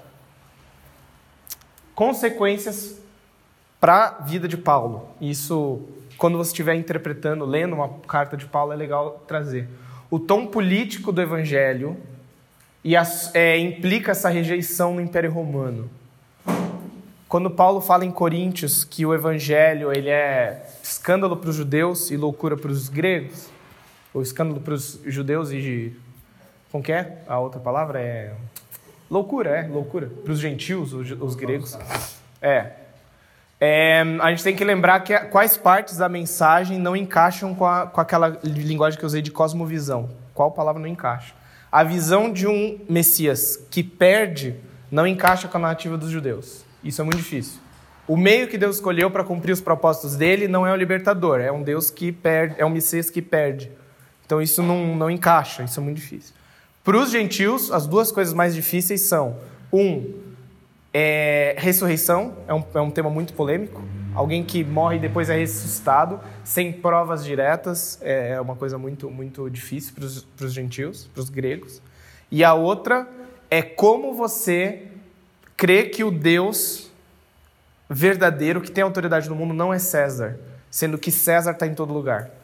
A estátua de César está na cidade tem culto ao César, tem tudo ao César dizendo: César é o Salvador, César é o Quírio, César é aquele que protege, César te dá estrada, César te faz isso. É uma linguagem até meio é, paternal, assim, né? de patronagem que tem, que você tem as coisas. O César é quem te deu o mercado municipal novo, o César é aquele que botou asfalto na sua rua, o César que fez isso. E a pessoa fala: não, César não tem autoridade nenhuma, quem tem é Jesus é muito difícil de entrar na cabeça do, do morador de uma cidade grande, do Império Romano. Isso é bem importante a gente manter, tá? E a outra coisa é que as consequências da, da história dessa ideia de narrativa do Antigo Testamento é que Paulo está constantemente tentando demonstrar que o que Deus está fazendo em Jesus era previsto ou já tinha acontecido em menor escala em outros episódios. Paulo cita o Antigo Testamento 173 vezes tem uma discussão se é mais ou menos entre 170 e 180. E Paulo faz alusão e ecoa a linguagem do Antigo Testamento centenas de vezes. Paulo sempre está voltando, sempre está voltando, sempre está voltando. Porque isso é o que aconteceu conforme a Escritura. Porque isso é o que disse Isaías. Porque isso é o que aconteceu conforme disse os Salmos. Ele sempre está demonstrando. Eu não estou inventando um grupo novo desligado de, de qualquer outro grupo. Nós somos o cumprimento do que as Escrituras estavam prometendo. Ele sempre volta, sempre volta, sempre volta. E Paulo conhece a Bíblia muito bem. Rapaz, pega Romanos, assim, Romanos é um livro legal que ele vai encaixotando, assim, vai empilhando, vai empilhando as citações. Gálatas tem menos, Gálatas tem acho que umas 15 citações. Romanos tem umas 60, é muita citação, atrás da outra. E esse senso de continuidade e extensão do significado do Antigo Testamento é bem, bem visível também. E a última consequência é que, por seu caráter narrativo, o evangelho precisa de manutenção para não ser deturpado. É, quando uma história é contada, a gente precisa de controle para que a história não vá alterando os pedaços. O evangelho não é um objeto mágico único, não é como se fosse assim: ah, o evangelho é o, a estátua do imperador tal, do deus tal na cidade tal, porque a estátua ela é imóvel ela é fixa, rígida, e lá ela está, ela tem todo um lugar, um espaço e um, um momento, ela está ali. É difícil você adulterar o culto a uma estátua, porque ele tem um ritual próprio, um local próprio. Agora, como o evangelho não pertence a um lugar definitivo, e ele não ele é descentralizado, você precisa de manutenção para que ele não se misture com outras coisas. E você vê em Paulo lá escrevendo para os Gálatas em 48 para 49, que ele pregou para eles na viagem missionária. Pensa que aquele grupo, vou voltar lá. O grupo que Paulo pregou o evangelho, nossa gente, por que essa lerdeza? Nossa, eu já apertei demais, vou voltar, vai dar a volta. Enfim, Paulo prega para um grupo que ele vai embora, né? Parou. Vai lá, amiguinho. Paulo pregou para eles há um ano atrás, há dois anos atrás. E por isso que Paulo, em Gálatas 1,6, fala: Me admiro que vocês já tenham abandonado o evangelho. Um ano! Sabe, tio? Gente, eu passei aí, preguei, e pensa que comunicação demora. Paulo volta para Antioquia, daí depois de alguns meses alguém avisa: Olha, aquele pessoal que se converteu, que você ficou lá alguns meses discipulando, agora acredita em uma coisa diferente. E Paulo fala, gente, foi agora, estava aí agora, não faz um ano. O que aconteceu com vocês? Não é, não passou 20 anos, passou um ano. É muito rápido. Coisa, né? Não, graças a Deus, né? Não acontece. Um Mais ou menos um ano. É a cronologia que tem na, na base lá do, do N.T. Wright. Poxa, que interessante. Eu tinha a impressão que a primeira viagem missionária demorou muito mais de um ano. Ela é mais rápida, né? A segunda e a terceira são mais longas. Paulo passa muito tempo em Éfeso e em Corinto. Ele passa muito tempo morando nas cidades. Éfeso é a cidade que Paulo morou mais tempo durante as viagens dele, provavelmente. Então. Então é. Ó. Agora a gente vai esperar o negócio andar tudo. A gente vai entrar em Gálatas, gente. Eu quero saber quem conseguiu ler o livro de Gálatas. E aí eu quero começar com o seguinte: o que que te perturbou lendo o livro de Gálatas? O que que te Inquietou. inquietou? Isso, inquietou é a palavra. A quantidade de expressões de brutalidades. De brutalidades? Fale mais. Não, mutilar, é, como é que fala Que se castrem, né? Assim. É, o que se castrem, né? Ah, eu achei muito assim, é, a ousadia de Paulo. Ele é muito, cara, muito entrão, né? Muito... Muito entrão, é verdade. É o discipulador entrão. Quem já teve um discipulador entrão? Que o cara era assim. Eu já tive discipuladores entrões. O que foi bom, foi muito bom. Mas a pessoa era entrona mesmo, era assim, cara, não, não, o que aconteceu? Não, fala pra mim, não, o que, que... Tem gente que é assim, mas em certos momentos da vida é importante, né? Quando você tá mal é importante. Eu sou um pouco assim, é verdade, eu sou meio entrão. Que bom, que bom. É, o que mais, além da linguagem mais... Foi aquela, aquela repreensão que ele teve que dar pro Pedro? Porque ele, o Pedro não queria desagradar? Eu, eu acabei até me identificando. Às vezes a gente quer desagradar, Sim.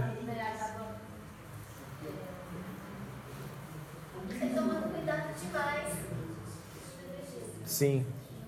E, é, e a- acho que a coisa que é boa perguntar no caso de Pedro é: Pedro, talvez na cabeça dele, não achasse que o comportamento dele, ah, eu estou sentando só com os judeus, daí quando vem algumas pessoas de Jerusalém, ele está sentando com todo mundo, Pedro. Daí vem umas pessoas de Jerusalém, Pedro fica só com os judeus. E por que, que isso inquietou Paulo tanto? Por que, que Paulo podia ter falado? Ah, mas isso é o que Pedro quer fazer, não prejudicou ninguém, então segue o jogo. Para Paulo, isso comprometia muito o evangelho. Comprometia muito. Não, a mensagem do evangelho é exatamente oposta a isso. E isso, é- Pedro, que andou com Jesus, não percebeu. Até porque Pedro não teve ensinos diretos tantos quanto, é, quanto, quanto Paulo, não, mas Pedro não teve ensinos diretos sobre como agir no caso de estar com gentios e judeus. Ele não teve isso, ele era um judeu no meio de judeus. Então ele não teve esse ensino. Então Paulo tem que esticar Pedro para perceber, ó, o que você está fazendo, conforme Jesus ensinou, é, não encaixa. É- Esse processo de- é, é é muito importante, porque a nossa vivência, quando chega uma situação nova, entra um, sei lá, um bêbado no culto. Como que você reage? Entra um bêbado no culto. Nunca entrou um bêbado no culto desde que eu tô aqui. Daí é aquele, tá, e agora? Como que o que eu acredito se transforma, se trans, transparece, não, se traduz na ação ali?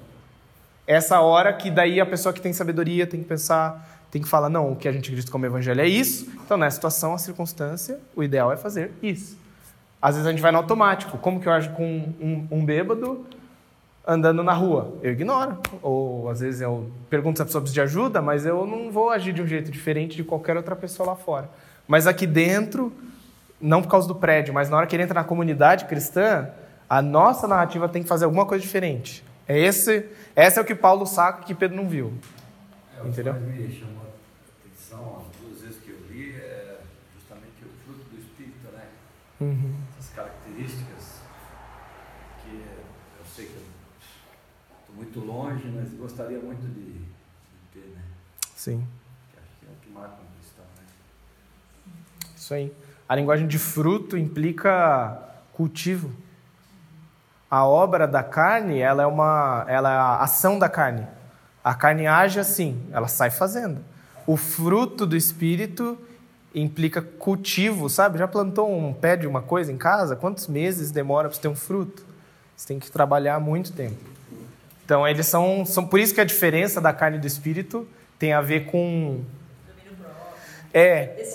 Que eu acho que assim, o CERN, eu tenho até. Eu não, eu não traduzi a tempo a frase, mas tem um, um, um cara que escreveu um livro, o John Barclay, que foi até um que eu traduzi ano passado, que eu fui visitar lá na Inglaterra até. Que ele escreve sobre Gálatas, fala sobre essa questão de. Tem vários opostos no livro de Gálatas: obras da lei, liberdade, carne, espírito. É, Paulo e Pedro. É, são, quais são os outros? Tem vários, assim, tem várias é, duplas né, de conceitos que estão em oposição. E ele sempre ele fala em todos esses casos, um dos lados tem um lado de convergência com o que é possível com as possibilidades humanas. E o outro lado ele é incongruente com as possibilidades humanas. No caso da carne, das obras da carne, dos frutos do espírito, as obras da carne são plenamente possíveis, plenamente convergentes comigo, o que eu posso dizer. A outra, ela é incongruente com o que eu poderia fazer por, por esforço próprio. E é aí que Deus age, Deus age na incongruência.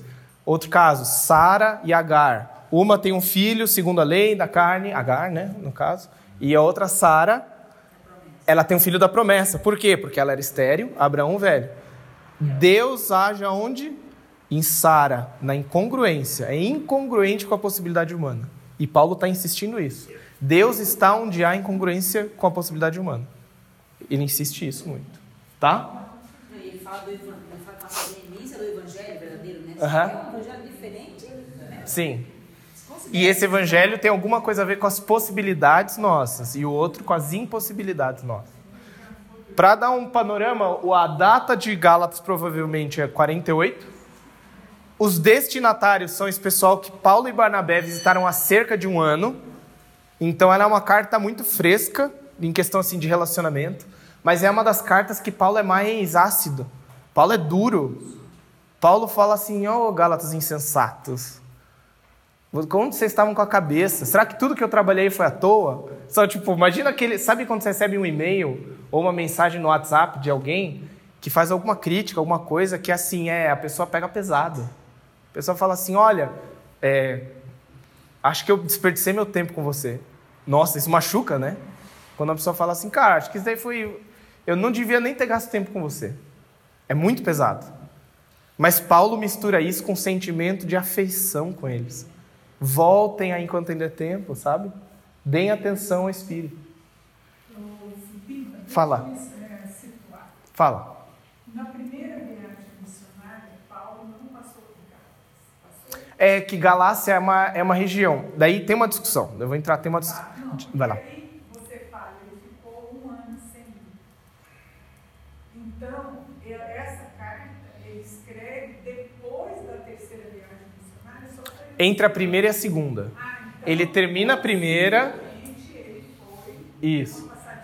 Esse tempo entre a primeira viagem de Paulo e a segunda acontecem muitas questões importantes, muitas, muitos debates sobre como que os judeus vão, vão lidar com a chegada de gentios se convertendo. Esse período é todo de adaptação ali.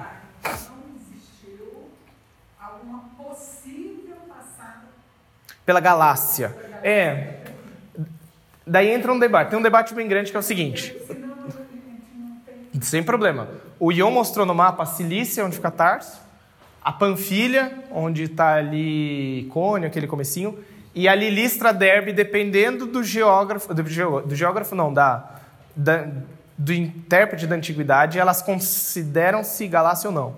Galácia é uma região, Galácia não é uma cidade. Isso é bem importante. Galácia é uma, é uma região ali do centrão da Turquia. É o filé mignon ali no meio, assim, bem no meio. É, é como se fosse um estado da região. Até hoje tem na Turquia um time chamado Galatasaray, que são dessa região. Então, aí, igual Corinthians, E a Corinthians. carta é circular. E a carta era circular, ela tinha intenção de passar por várias igrejas. Então isso é a, a discussão que tem entre intérpretes é: Paulo está escrevendo para essas igrejas que ele visitou, sul da Galácia, ou Paulo está escrevendo para igrejas que ele não visitou no norte da Galácia, quase no Rio no Mar Negro. E eu- eu, lendo, assim, estou comparando vários, vários desses caras. Eu acho que tem mais evidência para falar do Sul. Essa é a minha interpretação. Porque Paulo visitou, e eu acho que a liberdade com que ele trata indica isso. É, o outro fator que tem é. hum, Qual que é a outra coisa do norte tá da aos Data. Gálatas, com certeza, porque ele fala Gálatas insensatos, né? Ele não está falando É, então. listrenses insensatos. É, mas é por causa da região. É porque é flexível, né? É. Mas eu acho que o sul da galáxia faz mais sentido. O do norte da galáxia ele teria escrito depois do ano 50, tem outros fatores, mas eu acho que o clima da carta indica que ele tem liberdade com eles. Daí tem assim, daí tem estudos de análise de discurso, como que Paulo escreve as cartas dele, por que, que essa carta é mais rígida. Daí a, a tendência é se achar que Paulo está escrevendo para alguém que ele conhece. Ele tem essa liberdade e autoridade apostólica para falar daquele jeito. Cronologicamente, essa foi a primeira carta escrita no Novo Testamento. Provavelmente, provavelmente. Será que ela, em termos de, é, de cânon, ela foi a primeira a ser pensada como declarada, mas faz parte do cânon? Ah, essa coisa de ordem é muito sutil, porque assim, o processo do cano. Vou escrever rapidinho aqui. O processo do cano. Vou rapidão. Escrita, carta, é, textos do Novo Testamento sendo escritos. Tá? Escritos, porque provavelmente antes deles aqui, especialmente os evangelhos, você tem traduções orais que se tornam a base dos evangelhos. Mas aqui, provavelmente, os textos do Novo Testamento você está entrando 48, Gálatas, até, eu acho, mais ou menos o ano 110 aqui. Eu acho que algumas cartas.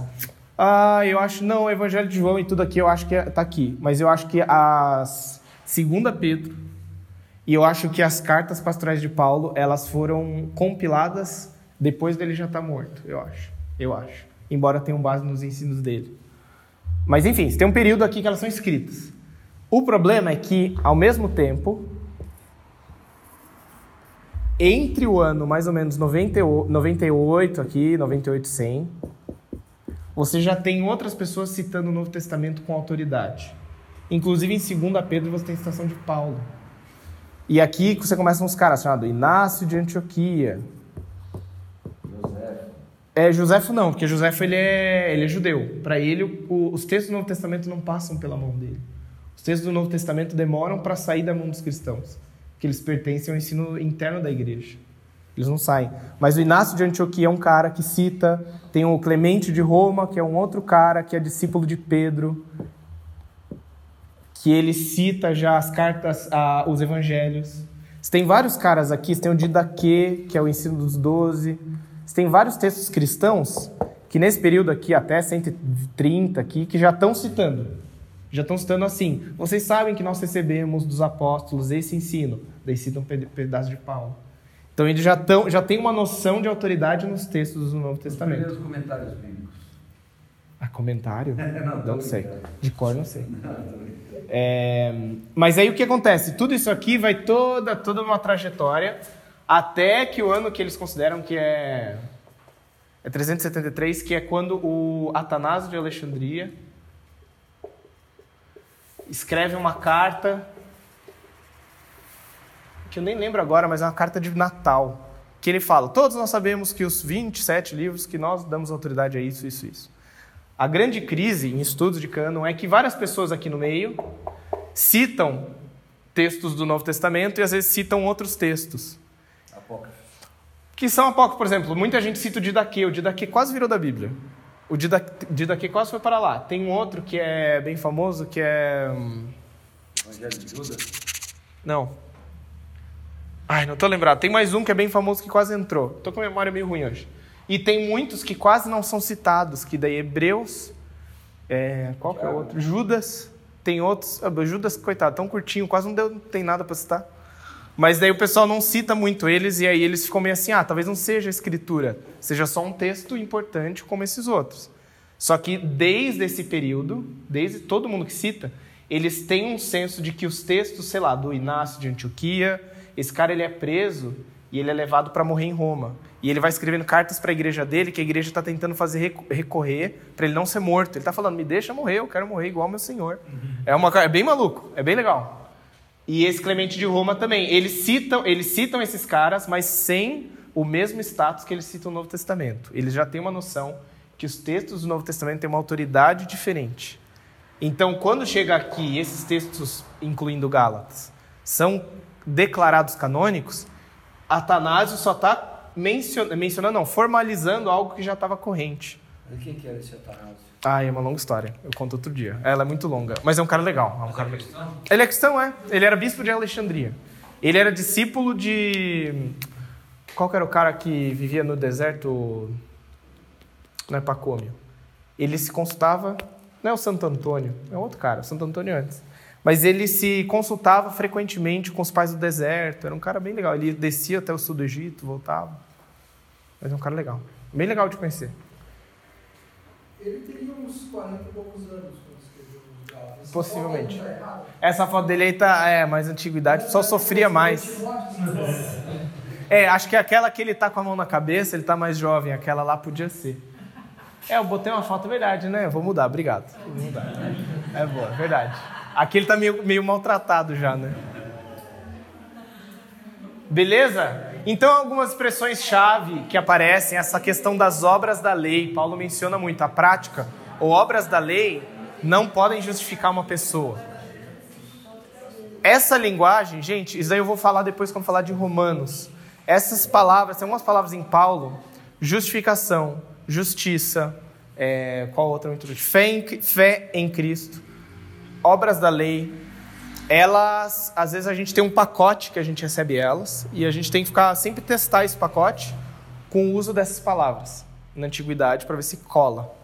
Uma das coisas que muita gente bate, por exemplo, a gente de herança mais reformada fala muito de justificação como todas as pessoas nascem no pecado e tentam atingir um status diante de Deus. Como a gente não atinge essa justiça de Deus, essa régua, nós precisamos de alguma coisa que nos dê a justiça para ser permitido estar na presença de Deus. Esse processo é a justificação. Como que ela acontece? Eu creio em Jesus, recebo a justiça de quem fez tudo certo e por isso eu tenho um status aprovado diante de Deus. Esse é o pacote reformado. Que é, eu acho que ele é em partes verdade.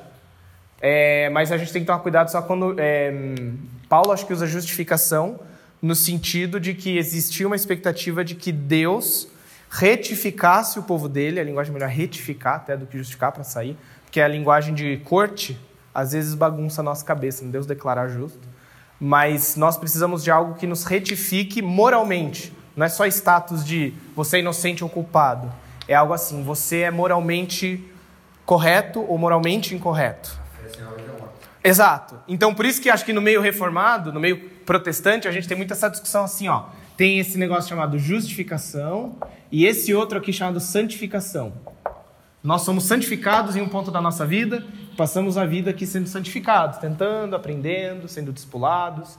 Mas eu acho que Paulo, às vezes, faz os dois com uma intersecção maior. Justificação, santificação. Ou seja, a justificação implica a presença do Espírito. E a presença do Espírito é diretamente ligada com o processo de santificação. É, mas só para mencionar, mencionar isso, eu vou falar mais disso quando a gente chegar em Romanos. Tá bom? E a questão que no primeiro texto cristão que a gente tem, Jesus crucificado já é muito importante. Paulo vai, vai voltar no começo da carta, ele fala, porque. Como que ele fala em, em Gálatas? Ele fala 3,13, eu fui. É, Gálatas 2,10. Eu fui crucificado com Cristo, portanto já não sou eu quem vive, mas Cristo vive em mim. E a vida que agora eu vivo na carne, eu vivo pela fé no Filho de Deus. Então Cristo foi crucificado por ele, ele tem essa coisa de, de troca da presença de Cristo nele e dele em Cristo. Essa, esse entrelaçar da pessoa com Cristo crucificado é muito forte. Assim como lá no 6 ele vai falar é, que eu não me glorie em nada a não ser na cruz de Cristo, pela qual eu fui crucificado para o mundo, eu morri para o mundo. Ou seja, qualquer status que o mundo podia me dar tem pouca diferença para o meu status diante de Jesus. Tá? Uma estrutura do texto, isso daqui eu vou mandar, a gente não precisa memorizar, não cai na prova. Tá? É, não vai ter prova, se essa era a sua ansiedade. Mas essa estrutura é para ajudar a gente a ver o argumento de Paulo. Paulo começa com uma saudação, do 1 ao 1 ao 5. Depois ele explica do tema da carta, que ele fica abismado que eles se afastaram desse evangelho e fala: se qualquer outro evangelho tentar vir até vocês, se um anjo descer e pregar um evangelho diferente, que seja maldito. Repito, se outro evangelho for pregado, que seja maldito. Ele repete. Anátema era a versão revista atualizada. Revista atualizada tem umas palavras muito legais. Anátema. E depois ele faz uma defesa narrativa do porquê o evangelho dele é o evangelho que corresponde com as expectativas da, das escrituras. Primeiro, ele, ele parte do seguinte: o evangelho foi dado a mim de uma forma especial, diretamente de Deus. Isso dá autoridade para o evangelho que eu te apresentei. Segundo, Paulo é preparado, e um detalhe que eu deixei ali: eu, eu fui preparado longe da Judéia, em Damasco, depois na Arábia, depois em Antioquia, daí eu fui para Jerusalém. Paulo está tentando indicar. A coisa de que a autoridade de símbolos de Jerusalém, como o templo, a lei, são essenciais para o evangelho, não cola com o que eu vivi, porque eu recebi isso independente da autoridade desses símbolos. Depois tem um consenso em Jerusalém, ali no 3C. Então, por isso também acho que ele ficou indignado com Pedro, porque quando ele foi lá e Pedro concordou. Isso! Aprovou. Pessoal, o que vocês acham? Eu recebi a mensagem do evangelho dessa forma. É, tem pessoas se convertendo no evangelho que não são judeus. Eles têm que passar pelo caminho do judaísmo para se converter a Jesus? E Paulo, e os, todos eles, incluindo ele cita, né? Pedro, Cefas, ele até ele insiste em chamar Pedro de Cefas. É o nome judaico dele. Ele insiste em chamar o Pedro de Cefas, para que é uma cutucada. O Pedro, que era a pedra onde ou era mencionou a pedra onde Jesus ia construir, ele está agindo igual Cefas, que é o cara antes de conhecer Jesus. Pau! Dá aquela chicotada. Então ele fala assim: então Cefas, quem tem ouvidos para ouvir, ouça. O Cefas e o João e o Tiago falaram: é verdade, o evangelho está se espalhando entre os gentios. E nós entendemos que o que está acontecendo ali é de Deus, independente deles terem conhecido as práticas do judaísmo. É, o status que é dado por obedecer à lei, por participar do culto do templo, por participar de leis cerimoniais, tudo isso. A circuncisão que ele vai mencionar lá na frente. Então, essa, essas questões, ele fala, eles não precisaram disso para conhecer a Cristo. E Paulo, Pedro fala, beleza, ali na frente, Pedro vem e faz a mesma coisa que ele entra na, na, lembra que eu falei dos símbolos? Nas práticas, uma da prática era leis cerimoniais à mesa. Pedro senta com os pessoal de toda a galera ali, gentios e judeus. Quando vem um pessoal de Jerusalém que era judeu etnicamente, praticamente, o Pedro fica com um pouco de vergonha e volta a sentar só com os judeus. Pedro está voltando a se apegar às práticas e símbolos do judaísmo como se eles fossem a regra de vida de Pedro. E Paulo, imagina, a galera sentada, almoço da igreja, Paulo pega o microfone, pessoal, com licença, queria só falar uma coisa aqui para o nosso querido Cefas. Imagina que barraco! O maior barraco. Muito. Esse Paulo era um sem vergonha. Esse Paulo era um sem vergonha. Até Barnabé, o discipulador dele. E ele mesmo fala assim: o meu Barnabé foi iludido. Hã? A maior tenda, porque ele fabricava tendas. A maior tenda, é verdade, porque ele fabricava tendas, não é o maior barraco.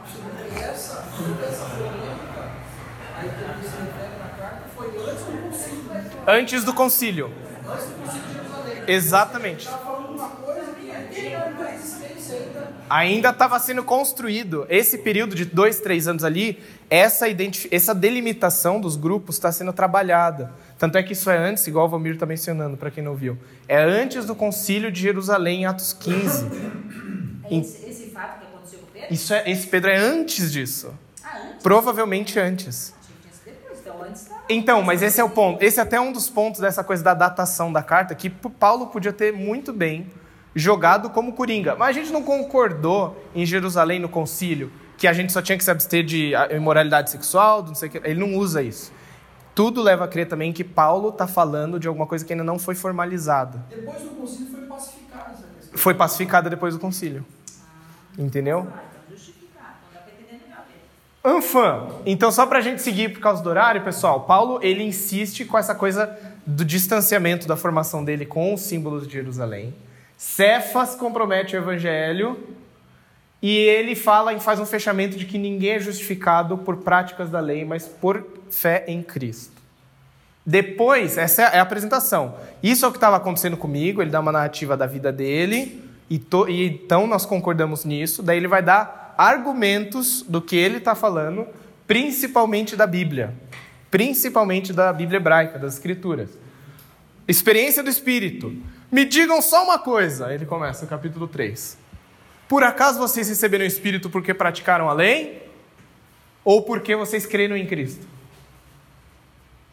Pé, todo mundo sabe a resposta. Porque creram em Cristo. Porque a expectativa é todos os, os seus antepassados, eles esperaram, antepassados na fé no caso, todos os antepassados na fé esperavam o Espírito e a espera incluía a prática da lei.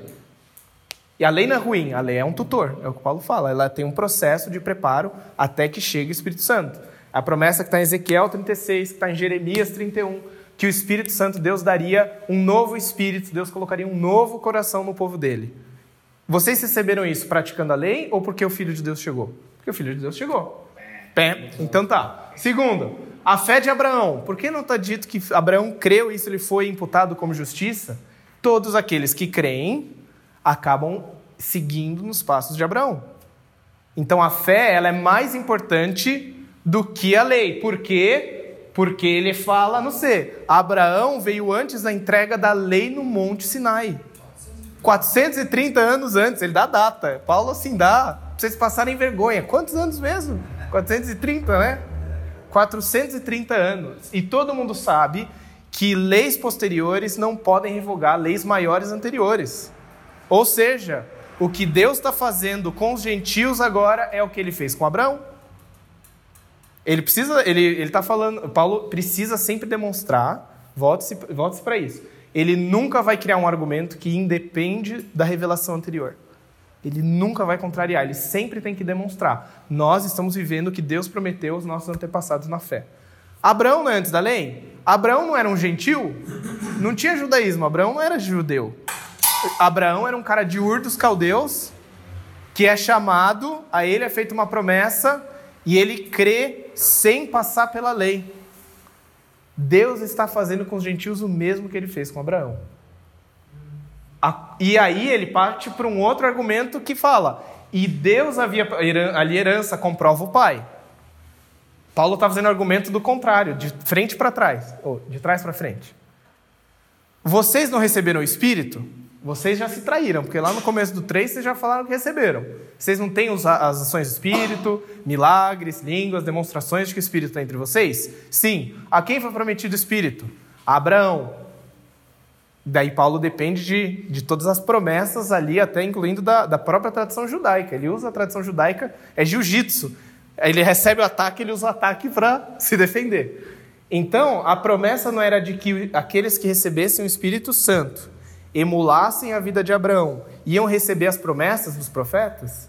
Sim, vocês receberam o Espírito, vocês receberam os profetas de Abraão.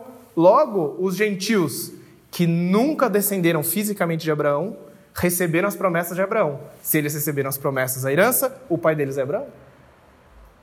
E agora?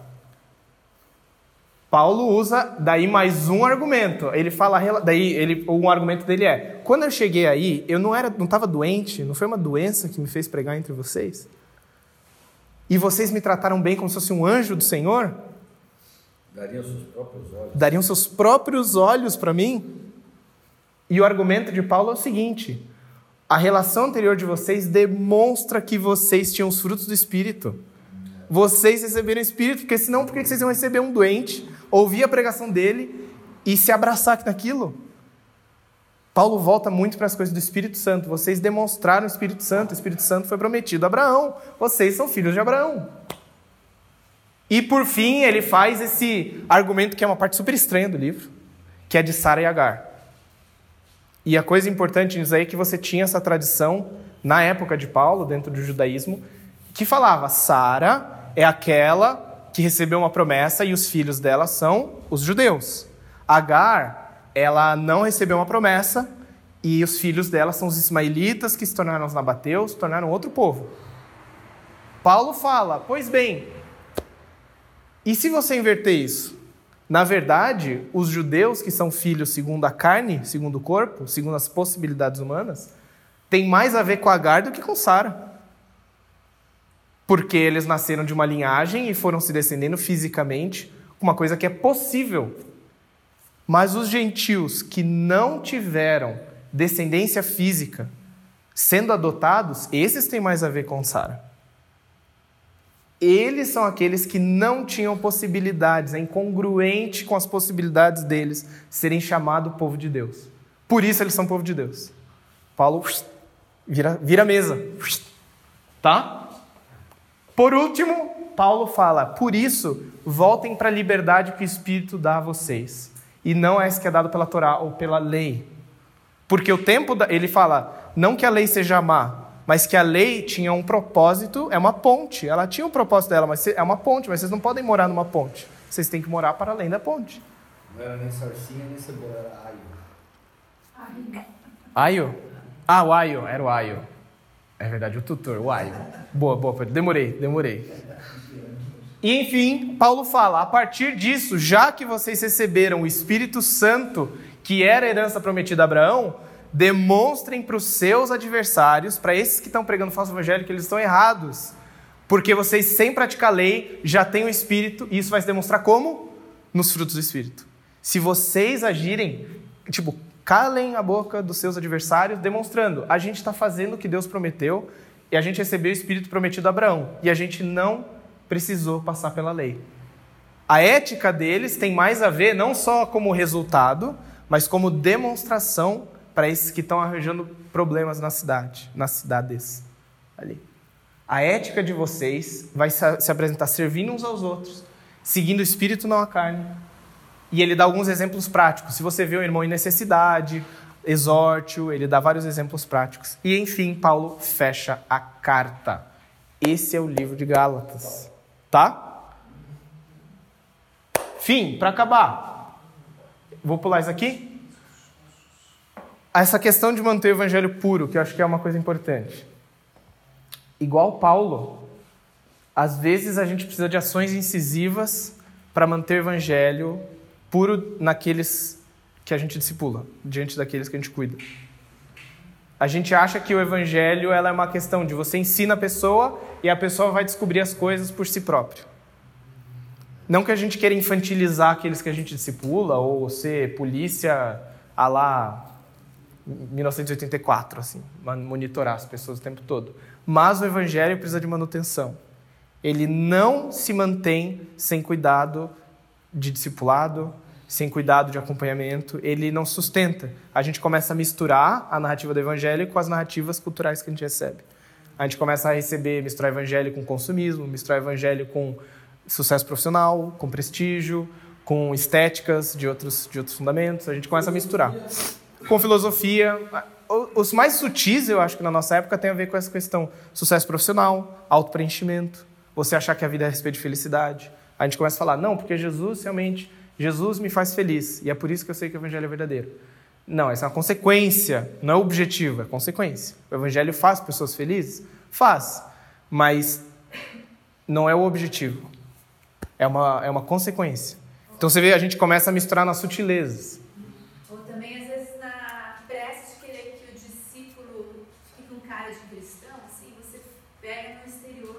Isso. Ele quer ter uma É isso aí. E aí não adianta nada, é uma casca ambulante. Isso. aí. E por fim, a outra reflexão é sobre a questão da graça de Deus, que é um tema muito forte em Gálatas. Que Paulo, não só é, na questão da lei, ele fala como a graça de Deus ela anula o acúmulo de capital social, essa linguagem meio da sociologia. Ou seja, de que você acumula coisas que num grupo social te demonstrem, é, demonstre que você é alguém. E a carta de Gálatas anula isso. Anula essa expectativa de que é, é por algumas coisas das suas ações, das suas possibilidades humanas, que você se torna mais próximo de ser alguém importante ou alguém aceito por Deus. É pela recepção de Jesus Cristo que alguém se torna alguém. Então, aquela coisa do não há judeu, não há grego, não há homem, não há mulher, não há escravo, escravo ou livre, ele tem muito mais a ver assim, o status social que você tem numa estrutura, e ele está falando bem da estrutura romana, os de cima, os de baixo, de cima, os de baixo, de cima, os de baixo, é, eles não significam nada no povo de Deus. Eles não significam que você tem status aqui dentro. Tanto é que é muito comum nos textos bíblicos, textos históricos antigos, você ter escravos que são bispos e homens livres que são discipulados por eles. A sequência ali não, o status social não conta para nada ali dentro. Isso incomoda geralmente quem está no status por cima, porque a gente perde quando entra na igreja. É, essa é a, esse é o resultado. Aquele que tem, quando entra na igreja, ele perde. Isso é muito difícil. Por isso o evangelho ele foi muito, ele tinha um apelo muito forte para aqueles de classes baixas no começo. Mas mesmo assim, temos, graças a Deus, também pessoas das classes altas, qualquer que seja estruturas e sociedade, que podem se converter e aprender a abrir mão disso. Tá bom? Pessoal, por isso, por isso não, por hoje é isso, por isso é hoje. E nos vemos à noite. Vamos lá, Deus nos abençoe.